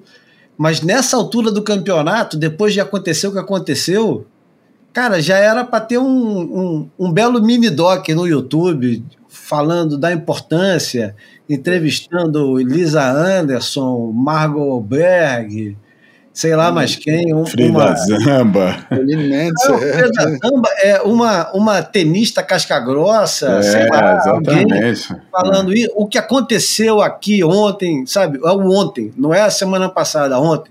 O que aconteceu ontem aqui é uma coisa que a gente vem. Porque, verdade seja dita, a WSL tem feito de tudo para ajudar a evolução do surf feminino. De, Não, assim, ela é, entre aspas, mas tem feito de tudo. Igualou a premiação, é, colocou as meninas sempre para surfar nos mesmos campeonatos e tal. A WSL tem um papel fundamental nessa história. Mas, porra, tem que ajudar também na hora de, de fazer a, a divulgação do negócio, mas divulgar de maneira, porra, é, relevante e não só aquelas coisinhas que a gente tá careca de saber. É, não só vídeos curtos de 15 segundos, é perpetuar essa história de tirando proveito de, dessas narrativas para, enfim, para seu benefício próprio, no bom, né, no, no, no aproveitando a oportunidade para, porra, é, é, um, é, uma contação de história muito bacana, né, cara? Do jeito que tudo aconteceu, que você falou, a evolução toda do, do processo. E se eles buscam na agenda deles, está né, tá previsto isso, e agora deveriam tirar proveito disso, né? É, mas para isso é preciso. É... Não, quer dizer, até. Sabe, nem é preciso muito mais do que aquilo que já foi feito, cara. É só unir alguns conceitos de programas que eles já tiveram, conteúdos que eles já tiveram, é fazer uma mescla do, do jeito, da, da, da forma de contar a história que eles, por exemplo, usaram nesses clipes de 40, 30, 40 segundos que a gente já viu várias vezes, muito bem feitos, eu acho muito bem feitos aqueles clipes, então, 50 momentos da história do Pipe Masters e não sei o que. Aquilo é incrível. Pô, muito legais, mas, por exemplo, mas pegar naquele, naquela, naquele storytelling e fazer um, umas coisas mais compridas, uns, negócios, uns conteúdos mais compridos com essa temática, que é a temática deles, que é a matéria-prima deles, que é o surf profissional. É, mas é, já nem, a gente nem estava falando sobre isso, né? A conversa que veio cair aqui. É, a gente tá falando... tá falando dela e pegar uma história dessa e realmente contar, enquadrar é, com outros esportes, enquadrar com o próprio surf, enquadrar com outras rebeldes e os gênios. Pô, é que ela encaixa muito no perfil dos Tom Curren, de todo, de, pô, de vários que a gente já teve passando por aí e isso é muito, muito legal, cara. É muito legal. É um personagem que pode, porra, é, é uma. É que ela ao mesmo tempo é uma. Se a gente for pensar em referência absoluta do surf, as, as maiores referências do surf feminino, né, a gente tem sempre essa. Que nem no surf masculino, de certa forma, mas tem aquele. Tem, tem a Frida Zamba, que, é, que era uma All-American Girl, mas com aquele. com uma pontinha de, de de agressividade né, é, competitiva. É, não pontinha era... não, né, João? Pô, pontinha não. Ela é inteira. A gente, a gente a viu no, no Campeonato Master dos Açores e ela continua forte, magra, competitiva, com, levando a sério exatamente Verdade. igual ela era é há 30 anos atrás. É, 40 anos. E depois de referência, eu acho que. Mas é, eu acho que a, a, essa geração anterior a Lisa Anderson nunca foram assim referências. Era, eram referências de coisa de um negócio muito pequeno, de um mundo em parte justificado, em parte é, produto de muito preconceito, que era vilipendiado, né, que era botado como subcategoria. É, mas o, o, e depois, quer dizer, apareceu a Lisa Anderson, que era aquela cara bonita, que ao mesmo tempo representava uma série de afirmações de valores das, da, da cultura teena, teenager da, da, da, época no pós-MTV, né? E, e, o, e, porra, e agora temos, sabe, daí passou para Stephanie Gilmore, que é a, a super competitiva, mas sempre sorrindo, aquela personagem simpática, aquela, é, aquela figura exemplar. E agora tem esse. E, bom, e a Carissa também, né? A Carissa também foi um grande. A Tyler nunca, tem, nunca chegou nesse, nesse estatuto, acho. Não é assim, então. João, você está me dando uma, aqui um, um caminho de, de, de análise para tudo isso que está acontecendo muito bacana, que é o seguinte, cara. É, talvez a, a Tyler seja até um degradê dessa história aí porque eu acho que é, Stephanie e Carissa se impuseram na base da técnica, mas fora d'água, sempre com a. Aí pode ser questões pessoais, de, enfim, é, de individualidade, enfim. Não estou dizendo que, ela, que a Stephanie criou a Happy Gilmore para se vender ou para querer não. ser aceita no circuito, mas a fato é que ela foi aceita no circuito como uma menina sorridente. E a Carissa, idem. Aí chega a Tyler, já é um outro tipo de papel e outro tipo de abordagem uh, que meio que abraça as diferenças e, e tem dificuldade de se assumir publicamente, depois se assume busca questões né, de, é, de, de, saúde mental, sai um pouco de cena, volta ainda mais forte, com um discurso ainda mais assertivo, né? E aí, de repente, surgem essas meninas que o surf fala por si e não tem sorrisinho, não, tem é, o fucking, é, isso aqui é pra gente, porra, e, e, e a Molly, embora eu acho que mistura um pouco disso tudo, não tá ali, não, não parece ter nenhum desejo de, de agradar, tá ali só é, é, explicitando ou externando a felicidade que ela tem de pegar onda e o desejo que ela tem de ganhar de todo mundo, né? Então, assim, eu acho que tem uma, uma mudança de comportamento aí, porra, muito interessante, desenhada a partir dessas, dessas meninas, dessas campeãs. Não, é, não, eu ia. Acho que você pôs aí uma, um, um bom apontamento no, no que eu estava falando. Eu ia só falar o seguinte. Agora, eu, eu falei que, que tinha, é, em relação ao surf feminino, agora o que resta é, é o caminho. Será que a geração dessas meninas tem quem acompanhe? Será que na geração anterior também vai ter é, quem vai acompanhar as surfistas? Eu acho que vale deixar o benefício da dúvida para o que seria. Não gosto muito de especular, porque aí a gente vai cair sempre no campo do C, mas eu acho que vale esse só esse, né, esse é o benefício da dúvida de como seria a atuação da Tyler no dia da final, né? Porque eu acho que ela ia poder, ela ia tinha potencial ali para ela fazer a sua melhor apresentação em pipeline desde que o campeonato, desde que a ONU entrou no circuito feminino. Acho que tinham aquelas cavernas de backdoor, se ela começasse a ver as outras, sabe, começa a ver a mole tirar a onda uma atrás da outra, eu acho que ela não ia ficar para trás não, cara. Acho que ia querer correr atrás. E só isso já é um ponto, né? Porque a gente sabe que, porra, nesse momento, para elas todas, eu acho que para a maioria, eu ia, falar, eu ia brincar com o que o Júlio estava falando, há pouco ia falar, porra, para uma está sobrando vontade, faltando técnica, para outras tem a técnica, mas falta vontade. Eu acho que, na verdade, na maioria, falta é a vontade mesmo. É, porque a técnica, com pequenos ajustes, a coisa vai lá, entendeu? Acho que sem a, a vontade é o mais difícil de trabalhar. É, e esse ano, é, eu não sei se eles foi uma escolha estética. Aliás, vale a pena até falar sobre a transmissão. Isso é muito importante falar. Me chamou a atenção bastante o fato de ter muita transmissão de cima e deu para o pessoal que, que não conhece, não, é, não, é, que não conhece, a gente assiste o Campeonato em Pipeline há 200 anos, todo mundo sabe como é que é Pipeline, mas você assistir o, o campeonato com aquele olhar do pássaro lá de cima, com a maioria das vezes você vendo as bolhas e a, a, a proximidade que tem de, de, como é raso o coral em relação à onda, eu, eu acho que acrescenta bastante. A água transparente ali ajuda muito a, a, a você perceber a, a intensidade das cavernas. É, e desvendar, né, o, assim, os atalhos e, e, as armadilhas ali que eu falei. É. é, então, mas tem, tem aquele. Todo mundo fala que é raso, mas acho que dessa vez, mais do que nunca, a gente viu, por exemplo, no dia pequeno, como era raso e como a, as meninas, às vezes, elas preferiam. Aliás, os meninos, no último dia, também, muitas vezes, os caras preferiam largar a prancha do que tentar furar a onda. É verdade. É, Bem lembrado, é. do dia do, do, inclusive do dia menor, o penúltimo dia de competição, tinha umas cabeças de coral para fora na hora do áudio da Isso. seca. É. E aí, quando você fica olhando de cima, te dá uma perspectiva interessante, você fica mais dentro do d'água do campeonato. Eu acho que o próximo passo vai ser você escutar mais as coisas.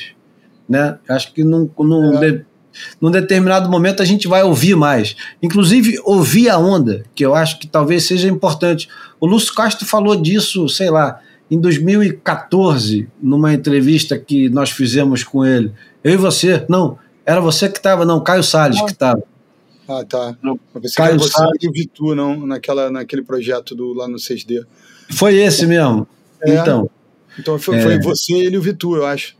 foi eu, ele e o Vitu. Eu não me lembro se o Caio Salles estava junto também Ah, nesse, tá. mas enfim, o, o Lúcio Castro falou: por que, que não bota microfone igual Fórmula 1 e tal? Eu achei, já achei ridícula essa ideia, mas hoje, com essa ambientação toda, eu não sei se essa é uma grande ideia, inclusive com os barulhos de onda e de prancha. Imagina você escutar a prancha quebrando no meio, cara. Que dá para escutar. Dá Não, acho isso aí é, é mais uma camada alucinante para De drama, né? assistindo. Uma camada de mundo. drama. Não, e você não viu, não, que teve uma daquelas sonoras, aqueles materiais bem feitos por eles, como vários são, né? Que, que apresentam os personagens, e alguém tava falando, cara, a gente dorme aqui e você não ouve o barulho do mar, você ouve o barulho de uma explosão atômica. Você fica. Eu acho que foi até a própria Moana, talvez. Você vai de noite e você vai ouvindo aquele barulho e fala: caramba, como vai estar o mar amanhã? Meu Deus do céu. Sabe? Então, assim, é, tem, tem esse elemento dramático e que, que impressiona muito, que é é, que que que está sendo historicamente é negligenciado, mas que sabe que a gente para para olhar as coisas às vezes no- na, na contemporaneidade fala nossa isso está tão bem resolvido e a transmissão do ponto de vista técnico é tão bem resolvida. O que, que a gente poderia acrescentar para isso ficar ainda mais especial? E você está apontando um elemento que poderia fazer o processo evoluir é verdade eu vou, gente- eu vou apontar outro também. Quando é, eles tiverem a próxima reunião, você que é você que tem um cargo executivo na WSL pode me convidar. É. Não, Bom, sério. é. Uma coisa que me incomodou, mas me incomodou assim, era ofensa pessoal para mim. Você estava assistindo a bateria, aí daqui a pouco uma pessoa remava na onda e os caras cortavam para alguma outra imagem de lifestyle, de qualquer merda. Mas, porra, é uma falta de respeito você ter no quadro uma pessoa remando e você cortar aquilo ali, porra. É claro que a pessoa que está dirigindo aquela merda daquele é, aquele ao vivo, ele está se preocupando com qualquer coisa, menos com o surf. O surf que eu digo não é o surf, o cara em pé na onda. O surf é quando a menina rema para a onda, quando ela faz a antecipação do negócio, começa a remar para o lado, para o outro. Cara, tem tantas, tem tantos momentos importantes durante a, a, a transmissão que eles cortam para mostrar sei lá o quê. Na maioria É. das vezes, na maioria das vezes, coisas, desimpo, coisas desimportantes. O cara mostra uma, uma Júlio, criança aí- praia, um cachorro, alguém Isso aí eu acho que deveria ser. Isso aí é um ponto anterior ao que a gente está falando. Isso aí não é um processo de evolução, isso aí é um processo de acertar uma coisa que é óbvia. Se, se eu, você, ou gente que pensa parecido com a gente tivesse naquele cargo de diretor geral, uma das primeiras frases num, num briefing prévio de uma, uma reunião pré-evento, pré-transmissão, era: olha só, o surf tem a prerrogativa. O surf é o que importa para nós. Então, assim, saída de break, saída de entrevista, vocês têm que. E aí eu entro na, na, na, na execução do trabalho, que não é o diretor geral, é o DTV. Né, que é aquela sigla do diretor de TV, que é o, é o, é o diretor do, do caminhão, é o cara que aperta o botão, tira da câmera 1 para a câmera 2, da câmera 2 para a câmera 3.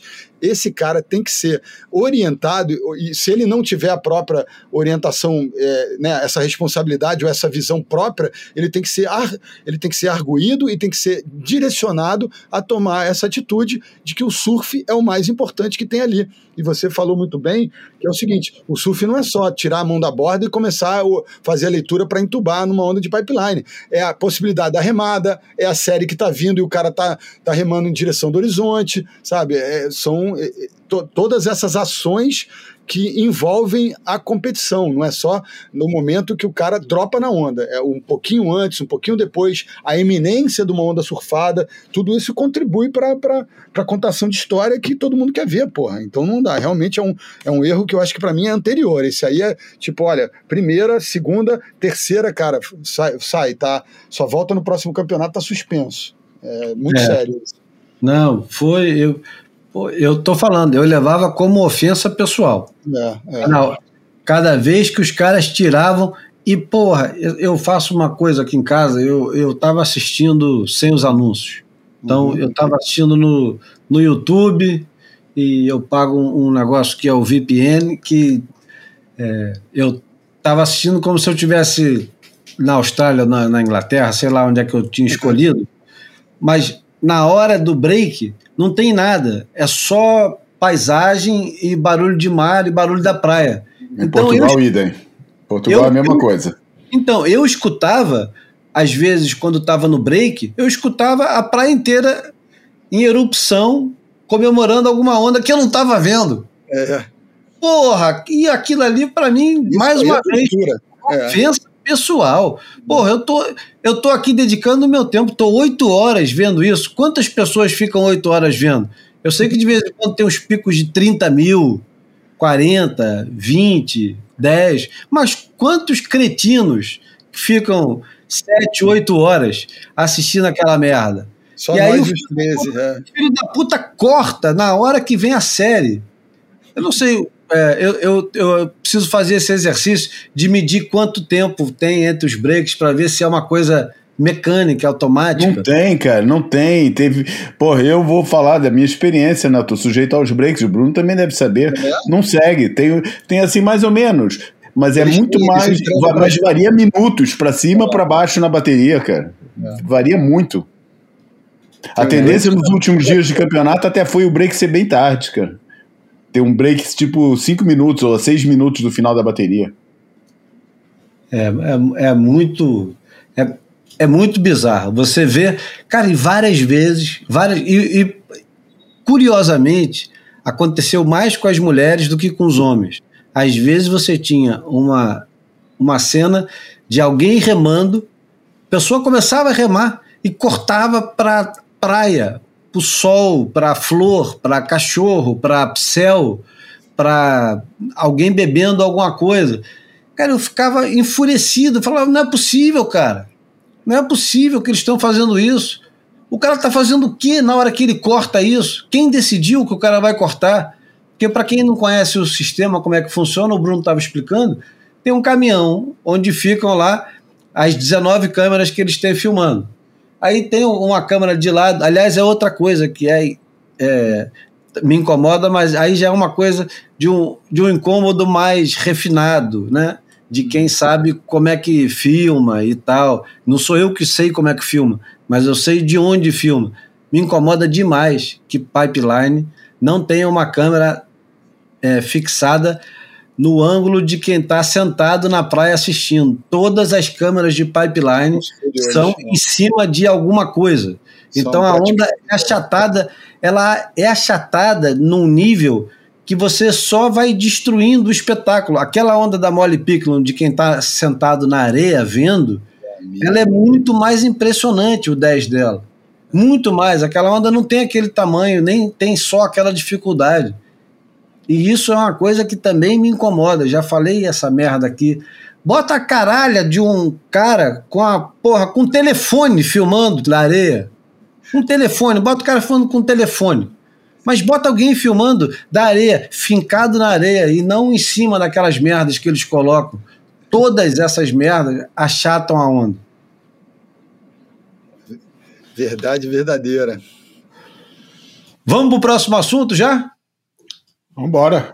Tem música pelo meio? Não, não tem música pelo meio, já teve música. Não, o próximo assunto, um assunto explosivo, a entrevista do Pritamo é, no site Swellnet, feita brilhantemente pelo. Explo explosão que, tal como o boy, atinge umas 13 pessoas no mundo, né? Isso. Não, a entrevista em duas partes que o Steve Shearer fez com o Pritamo e, e tem algumas coisas que, aliás, eu começaria até por a, a primeira coisa que eu anotei. E, você, ah, você acabou de falar de uma delas, sem saber é? que estava falando de uma delas, que é a ângulo de câmera, não é isso? Que é isso, isso. Porque é tão importante, eu vou até botar aqui para traduzir.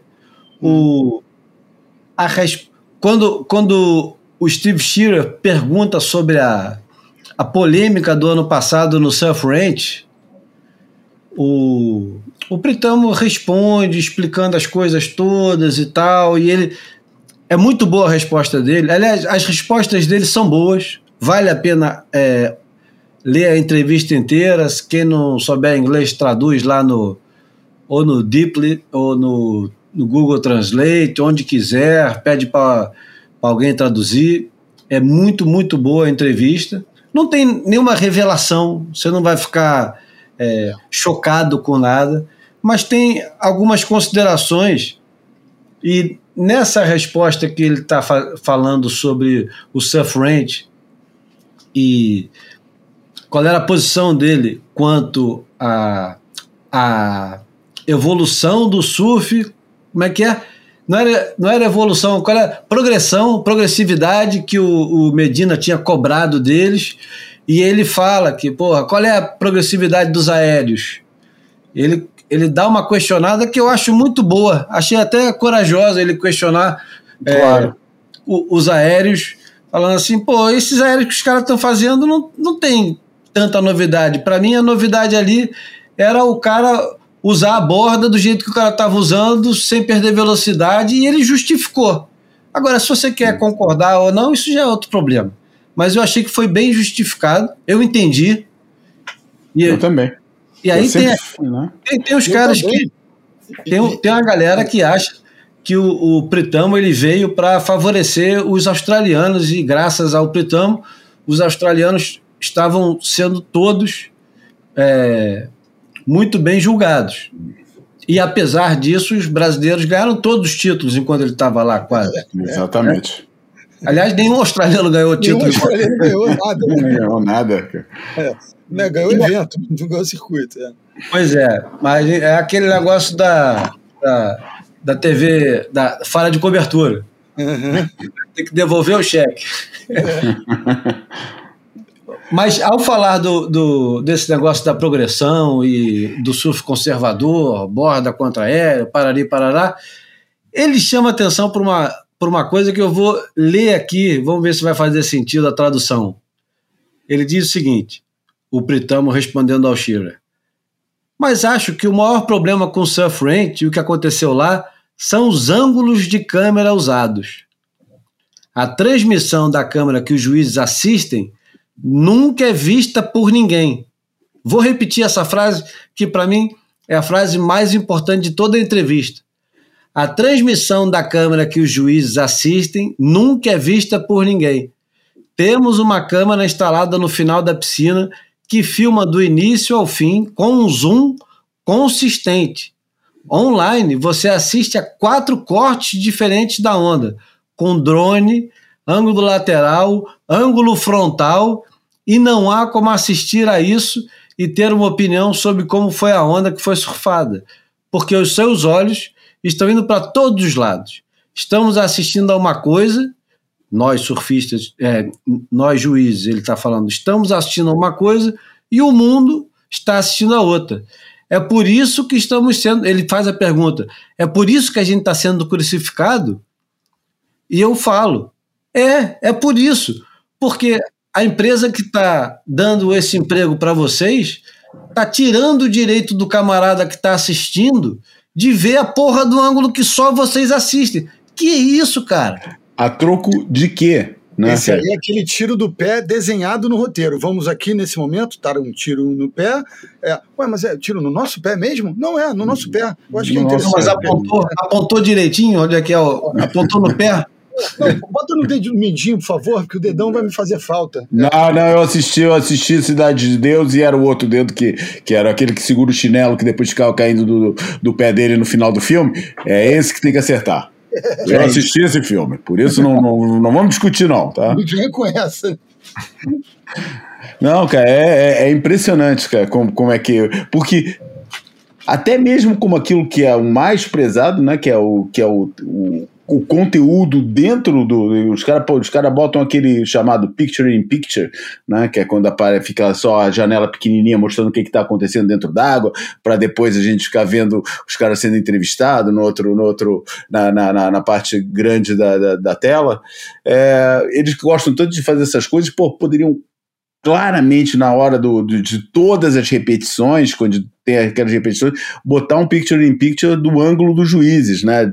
Judges camera, sabe? Para para dar, quer dizer, informação qual é, o, qual é a utilidade prática de manter aquilo é, secreto, entendeu? É, eu eu não, não entendo, realmente não entendo.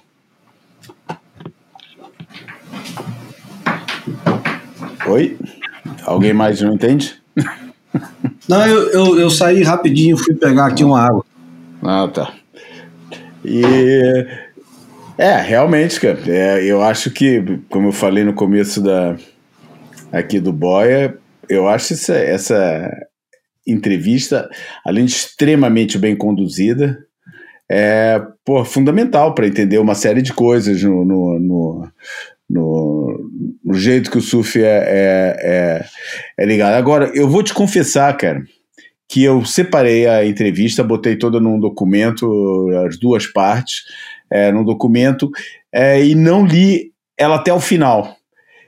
E eu estava na dúvida se em algum momento ia ter uma pergunta, e aí provavelmente o Júlio já leu até, até o final, é, se existe alguma pergunta que, é, de uma forma objetiva, pergunte se o papel do head judge é fundamental. É uma coisa que é necessária pela natureza do esporte, de existir essa figura que estabelece é, de tempos em tempos, ao longo de um, de um dia de competição, a, a escala.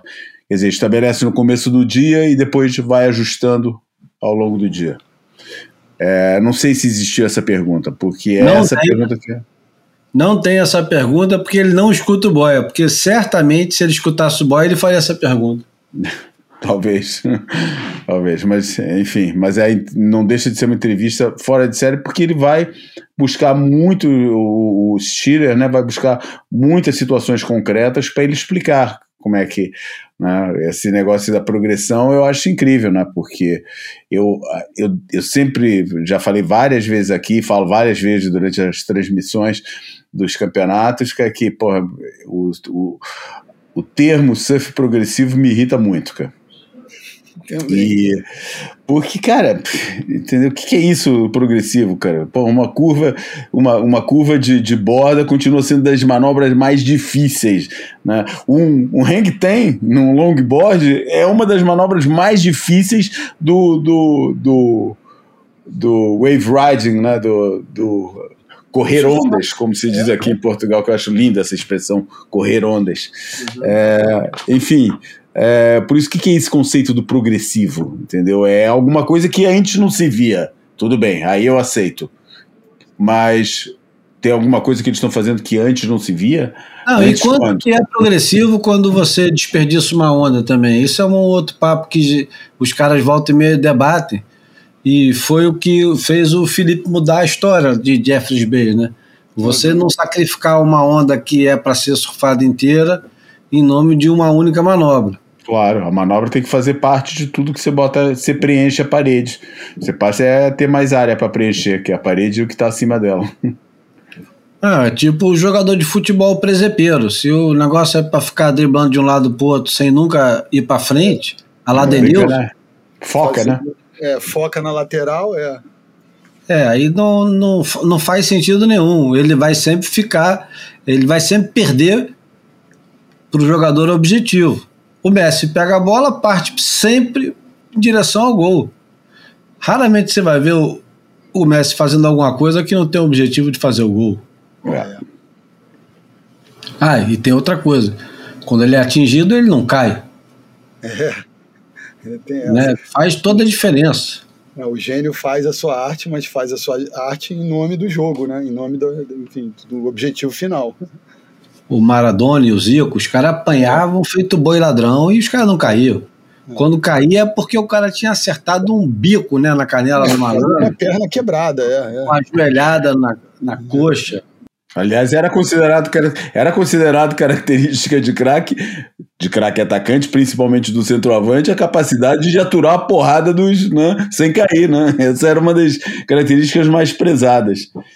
Reinaldo, Romário.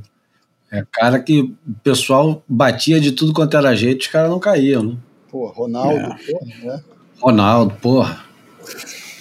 O Ronaldo era um absurdo. Adriano. Esse aí já é um tanque. Bom, acho que a gente pode ir para a porta. Faltou alguma coisa, não? Acho que não. Dessa vez cumprimos tudo. Foi bem, foi bem. É, menos, menos as vinhetas, né? Também tivemos que largar as vinhetas, né? Não, optamos. É. As vinhetas não, é, já, é, é, é, as rúbricas, as rúbricas. É. Não tem nem Marrakech, nem, nem ah, imagem não, falada, mentira. nem almanac. Na verdade, tem Marrakech.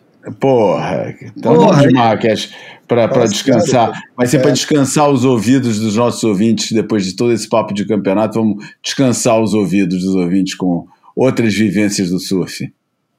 Então vamos pro pro pro nosso querido Tito e o para lá de Marrakech, que hoje também é um obituário. Esse papo já tá qualquer coisa. Você já tá pra lá de Marrakech. Salve amigos do Boia. Hoje não estou mais triste. Eu soube da morte do Floyd Smith. Floyd Smith, um surfista da Califórnia, foi muito conhecido porque era o Smith da Gordon Smith, a famosa fábrica de pranchas americana, que foi uma das pioneiras na produção em massa de pranchas de qualidade.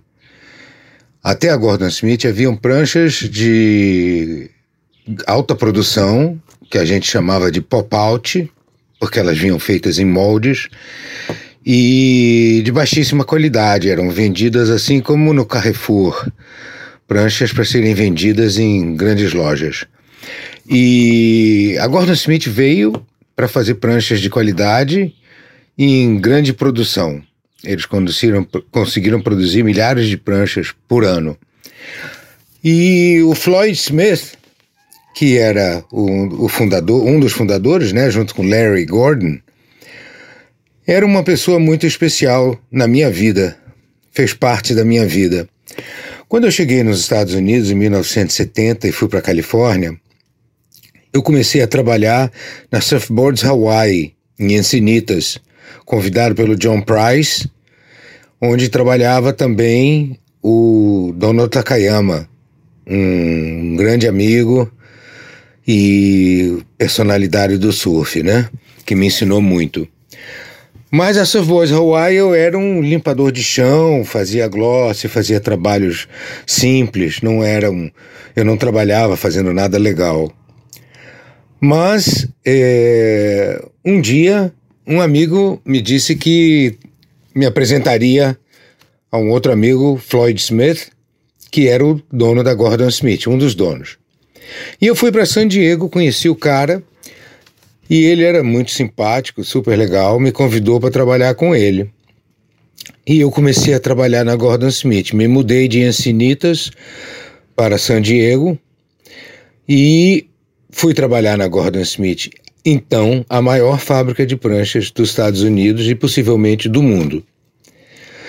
Meu trabalho começou limpando o chão, quebrando a, a resina da sala de glass e que era um trabalho pesado, chato, mas que me permitia conviver com os meus heróis, os shapers, os glassers, a turma que fazia o que importava. O legal na Gordon Smith é que eles me davam a oportunidade de fazer o que eu quisesse. É, eu podia treinar e eles me deixavam é, ir fazendo todas as atividades. Dali do chão, quebrando o chão, eu passei a laminar a quilha. As quilhas são laminadas com 40, 50 camadas de fibra de vidro e era um trabalho muito chato porque a fibra de vidro coça, então eu coçava o dia inteiro, a noite inteira, a vida toda.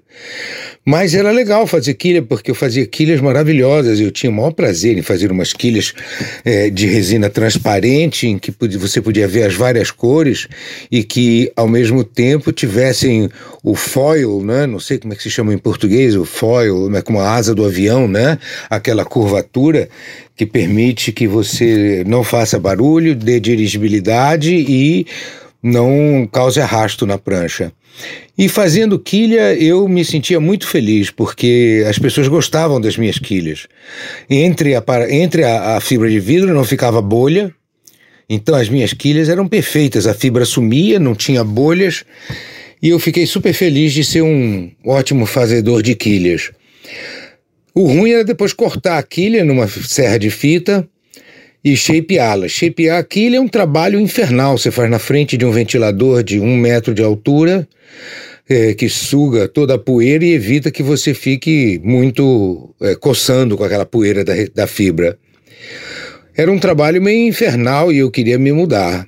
E aí consegui fazer um, um, hot coat nas pranchas. O hot coat é aquela camada que você passa depois do encapamento. Né? A prancha foi encapada, você passa aquela camada de resina que para ser lixada. E eu fui fazendo e me esforçando e aprendendo e acabei me tornando um excelente hot coater como eles chamavam na Gordon Smith.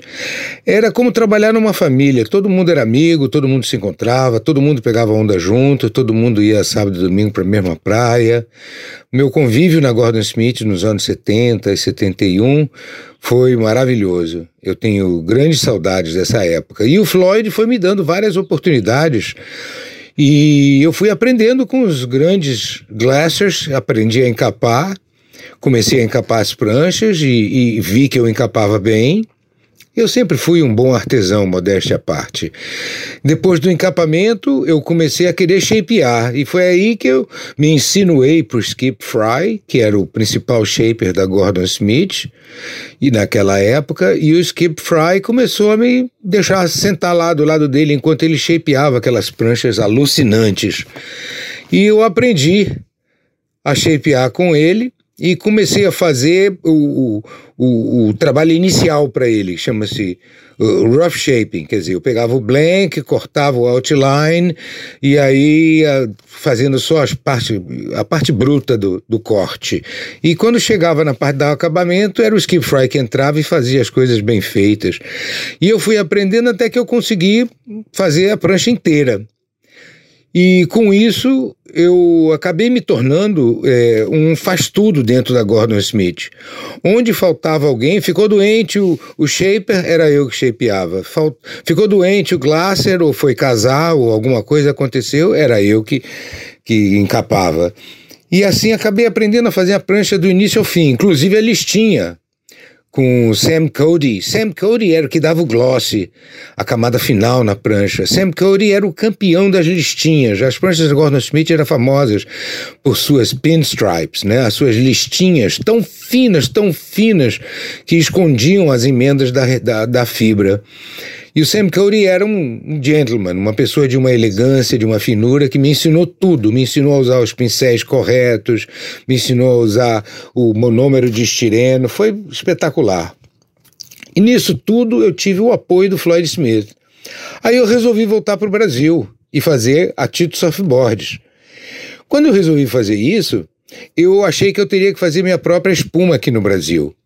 E aí o Floyd, que estava fazendo espuma de poliuretano, ele também, a Gordon Smith, fazia o seu próprio poliuretano, do outro lado da rua, numa outra fábrica. E eu fui lá falar com o Floyd e comprei, não me lembro, acho que 200 dólares, o direito de aprender a fazer espuma de poliuretano. E o Floyd Smith foi meu professor, porque era ele que fazia a espuma.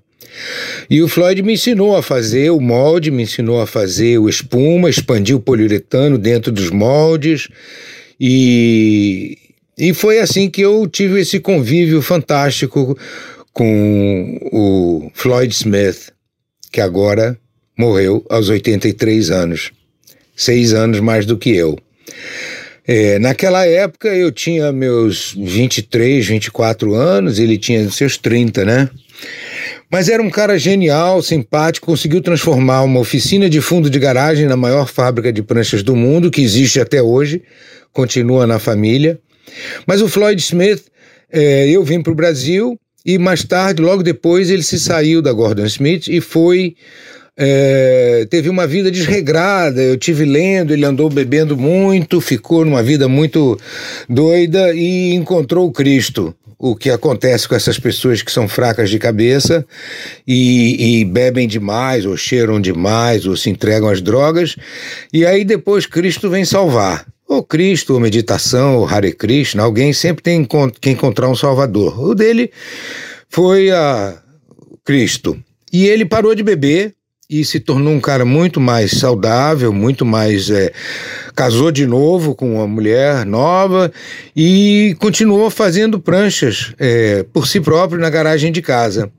Mais tarde ele se mudou para perto de Lake Tahoe, nas montanhas, no pé das montanhas da Califórnia, e ficou fazendo pranchas de balsa até os últimos anos da sua vida. Fazia uma prancha por mês, às vezes uma prancha por ano, pranchas que eram vendidas por de 5 a 10 mil dólares, e ele viveu feliz numa pequena fazenda onde ele plantava sua, sua própria comida e fazia pranchas de balsa.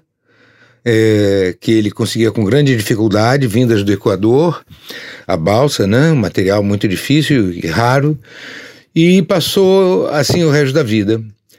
É muito estranho, esse tempo de San Diego me traz muita saudade. Hoje eu estou extremamente bucólico de lembrar da vida que eu tinha nessas fábricas trabalhando. E quando eu resolvi voltar para o Brasil, que eu queria dinheiro para poder montar minha fábrica, como eu trabalhei? Eu trabalhava na Gordon Smith, veio o verão, e eu trabalhava na Gordon Smith é, dia e noite.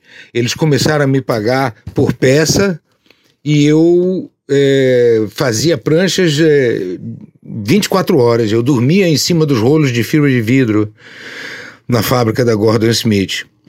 Então eu sou um cara assim, quando eu trabalho, eu trabalho muito. Eu não gosto muito de trabalhar, agora menos ainda, mas nunca gostei muito de trabalhar. Mas quando eu trabalhava, eu trabalhava como um condenado. E foi muito bom. Não me arrependo da vida que tive. Boa viagem, Floyd Smith. Boa viagem. Papo meu tá qualquer coisa e você tá pra lá de terra. É isso, né? Que belo relato, né? De... Porra. Pô, o papo foi bom, mas o nosso, mas aí o Tito chega e, e vai para outros lugares, né? Porra, muito bacana. E isso depois de ler o Sunday Joint, que essa semana foi em homenagem também ao, ao Floyd Smith. É, vocês leram ou não? Não. Eu li. Eu li. Então, é, a, a, história não, não é a versão do Tito, né? Mas é como, como o Tito viveu esse negócio e, porra, a gente acostumou a ouvir aqui no Brasil. Tem muita gente que, que nos ouve, mas está em Portugal, está em outros lugares. A gente aprendeu a, que as pranchas que o Tito fazia é, nos anos 70 eram preciosas, porque eram muito bem acabadas, ninguém, ninguém tinha o acabamento, desculpa, do Tito. E, e ver como é que foi o processo de aprendizagem, de aprendizagem do, do Tito é, contado na primeira pessoa é muito legal. Né? Não, muito maneiro, é isso mesmo. Ele era reconhecido por, por ser muito caprichoso, agora a gente entendeu é, da onde veio esse capricho, não claro que era dele, mas enfim, é, as referências que ele teve foram das melhores, né? Então agora sim, podemos ir para a porta. Bora. Bora. Vamos lá. É, é, o Bruno que vai terminar hoje o, o Boia. Qual é o som, Bruno? É o que a gente definiu aqui antes de, de começarmos a, né, antes do, do REC ser apertado. é, a gente definiu, eu tinha escolhido uma música do, do Fela Kuti, mas era um, uma daquelas músicas. De... Por acaso, olha, ela até podia vir agora, porque como vai terminar, ela podia ser aquela música mesmo. Pode? Ah, então vamos nela. Então vamos, eu vou. Vamos nela. Rapidinho, eu fui no dia 2 de, de fevereiro agora, dia da, da Rainha do Mar, de Iemanjá, de Odoiá, ah. minha mãe. Eu fui lá com a, com a Aline, minha mulher, no arpoador de bike e fomos lá ver um, ver um batuque, jogar umas flores para ela e tal. E aí, assim, aleatoriamente tocou no meu, no meu tocador aqui de, de música, é, em, em, função do que eu escuto com certa regularidade, tocou essa música que eu escolhi para hoje do Fela Kuti, Water No Get Enemy. Você sabe a origem desse, não, desse mas eu tenho Júlio para isso. Eu tenho Júlio para isso. Não, mas nós é, temos. Tem, tem o João também, né? É, eu sei, mas no caso agora você, assim, pediu a palavra. Bora. Que eu não tô nem com o meu telefone aqui, cara. Geralmente é o meu companheiro para esses momentos de ignorância reluzente. Não, eu tô é- escutando hoje, fiquei escutando um negócio que é o Slow Dancing Society, mas acho que não cabe. Não, você já Não. passou, né? Do, você separa agora pro próximo boia. É, exato. Não, mas é porque o Júlio contextualizar o Fela Kuti e porquê da, dessa mensagem. Eu só Ah, achei que é. Eu tava na dúvida se a gente já tinha colocado Fela Kuti e, e de fato no boia número 3 foi gravado com Bruno Coutinho, foi com Fela, uma música do Fela Kuti, mas uma, uma versão curiosa, que é um, um disco que nunca foi gravado pelos dois artistas, mas é uma remistura que o De La Soul fez do Fela Kuti.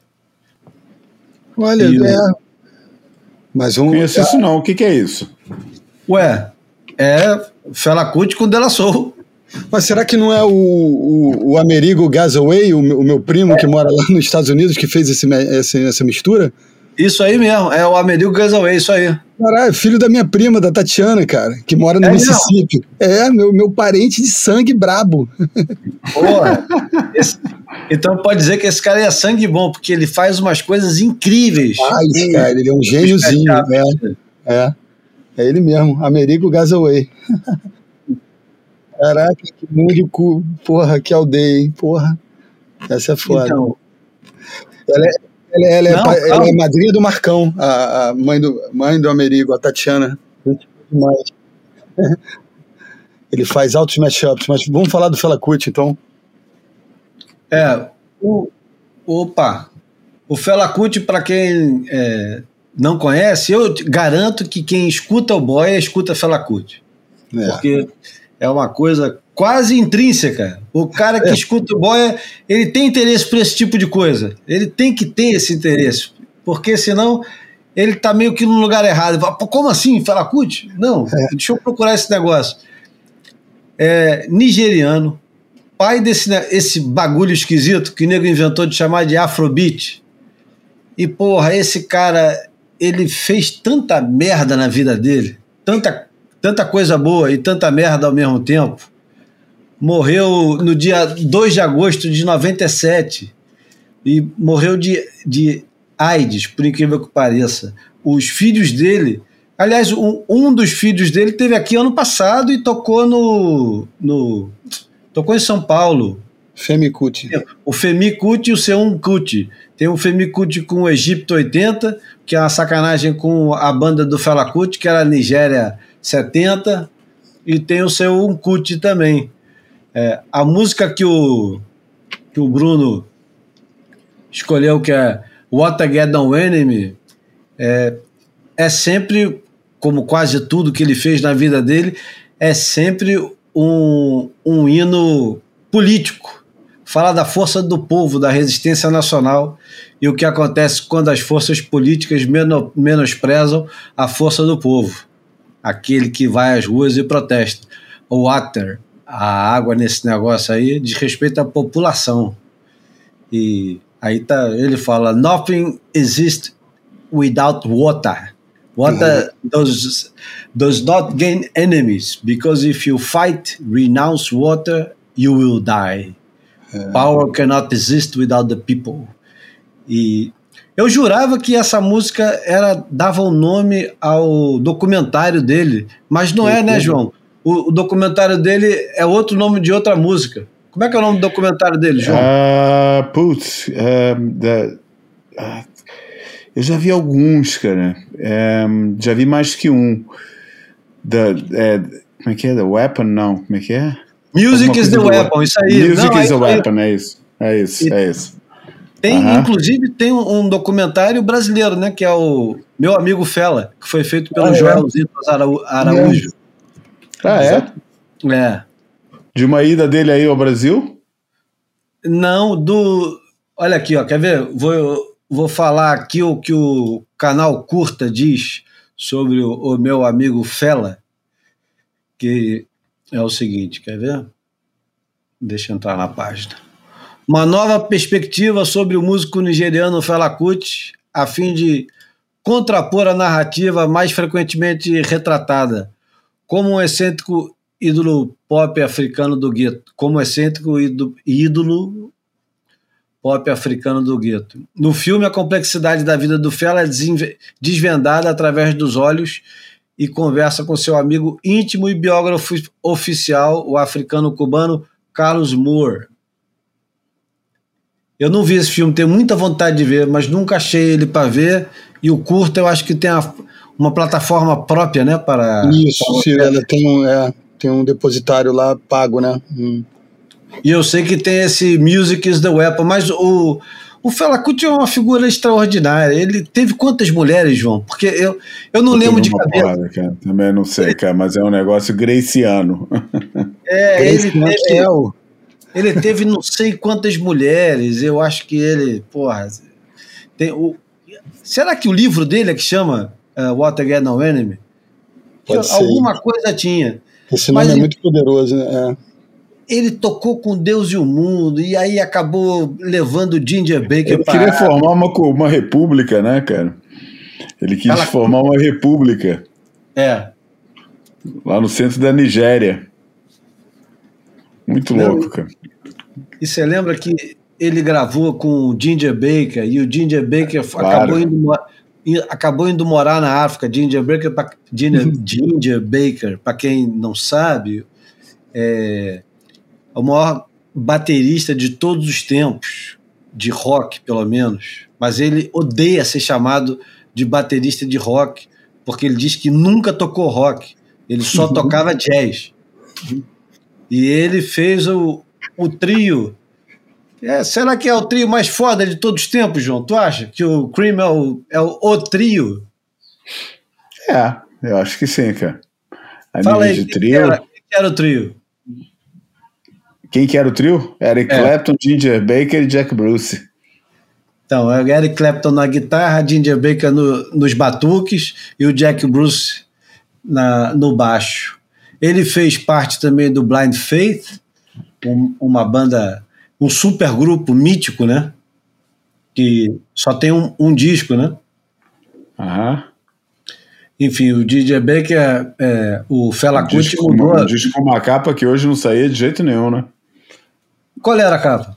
Era uma menininha, uma adolescente de peito nu, de peito nu Ah, segurando uma miniatura de um avião. Ah, deve, é ter, deve- verdade. deve ter uns 12 anos, cara. É verdade. Enfim, o Fela Kuti era um cara que botava para quebrar e é, saiu da Nigéria para ganhar o mundo. E, porra, era amigo do, do Kit Harington, da Grace Jones, do Basquiat, de, de todo mundo. E, porra, se foi muito cedo, mas deixou uma obra monumental que ainda hoje é relançada com diferentes é, é, curadorias. Acabou de sair agora uma caixa dele com curadoria do Idris Elba, mas já saiu é, com curadoria do. Acho que da Erika Badu, já saiu com curadoria de um monte de gente diferente, porque cada um escuta o Fela Kuti de um jeito e ele é um camarada que tem as músicas que podem durar de 35 minutos a sei lá quanto. Tem discos de que são A só dois maioria- né? É, a me- a me- a melhor fase dele é aqueles discos que de um lado é uma música e de outro lado é outra, né? É, 25 minutos de um lado, 20 do outro. É. Eu encontrei aqui o, o biografia com título em português do Fela. Esta vida puta. É, mas vê, vê depois qual é o nome. Ele, ele tem algumas biografias, uma, uma que foi lançada aqui no Brasil não é esse nome, tem outro nome. Enfim. Enfim, é, ah, tá aqui, ó. Olha, o- os outros curadores dos, dessas caixas especiais é o Chris Martin, do Coldplay, a Erika Badu, Ginger Baker, Brian Eno e o Questlove. Quer dizer, não é brincadeira, não. Porra. É, barra pesada, né? Só gente esse, cara, grande. É. esse cara é foda. Então, vamos de Fela Kuti com What Gets No Enemy. Esse foi o boia número 238. Obrigado, João Valente e Bruno Bocaiúva. Obrigado vocês, obrigado meus amigos. Obrigado aos ouvintes pela paciência. Esse foi dos bons, né? Daqueles que vocês gostam. Cheio de louça para lavar aí, né? Aproveitem bem, porque, porque tem muita louça pela frente. Valeu, galera. Até a próxima. Carnaval, bom carnaval para todo mundo. É. Asta, rasta. E é isso pra quem for pular, para quem for deitar, etc. Então vai, abraço. aquele abraço. Para quem for surfar, né? Claro. Boa. Olha a bomba vindo aí, hein?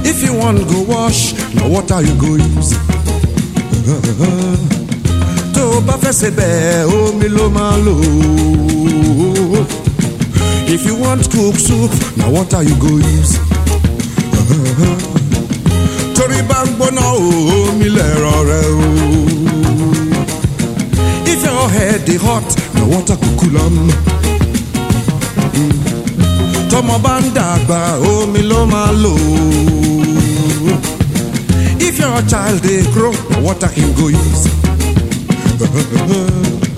if water kill your child, now water you go easy. Uh, oh, no, no, no. Told me back my when oh oh me no lo malo. Go so want to leche, go malo me oh. Nothing without water. Go so want to leche, go malo me oh. Oh me you not out. Water. Uh, yóò o. Lọ́ọ̀ta, iná mi. If you fight am unless you wan die. Lọ́ọ̀ta, iná gẹ́gẹ́ ni mi. I say water no get enemy. Water, iná gẹ́gẹ́ ni mi. If you fight am unless you wan die. Iná gẹ́gẹ́ ni mi. Omi yóò ta o. Water. Iná gẹ́gẹ́ ni. I dey talk of black man power. Water. I say. Water. I say. Iná gẹ́gẹ́ ni mi. I say water no get enemy. Water. Iná gẹ́gẹ́ ni mi. If you fight am unless you wan die. Water. Iná gẹ́gẹ́ ni mi. I say water no get enemy. Water. Iná gẹ́gẹ́ ni mi. I say water no get enemy. Water. Iná gẹ́gẹ́ ni mi. Omi yóò lọ ta o. you love tao. Water. Water.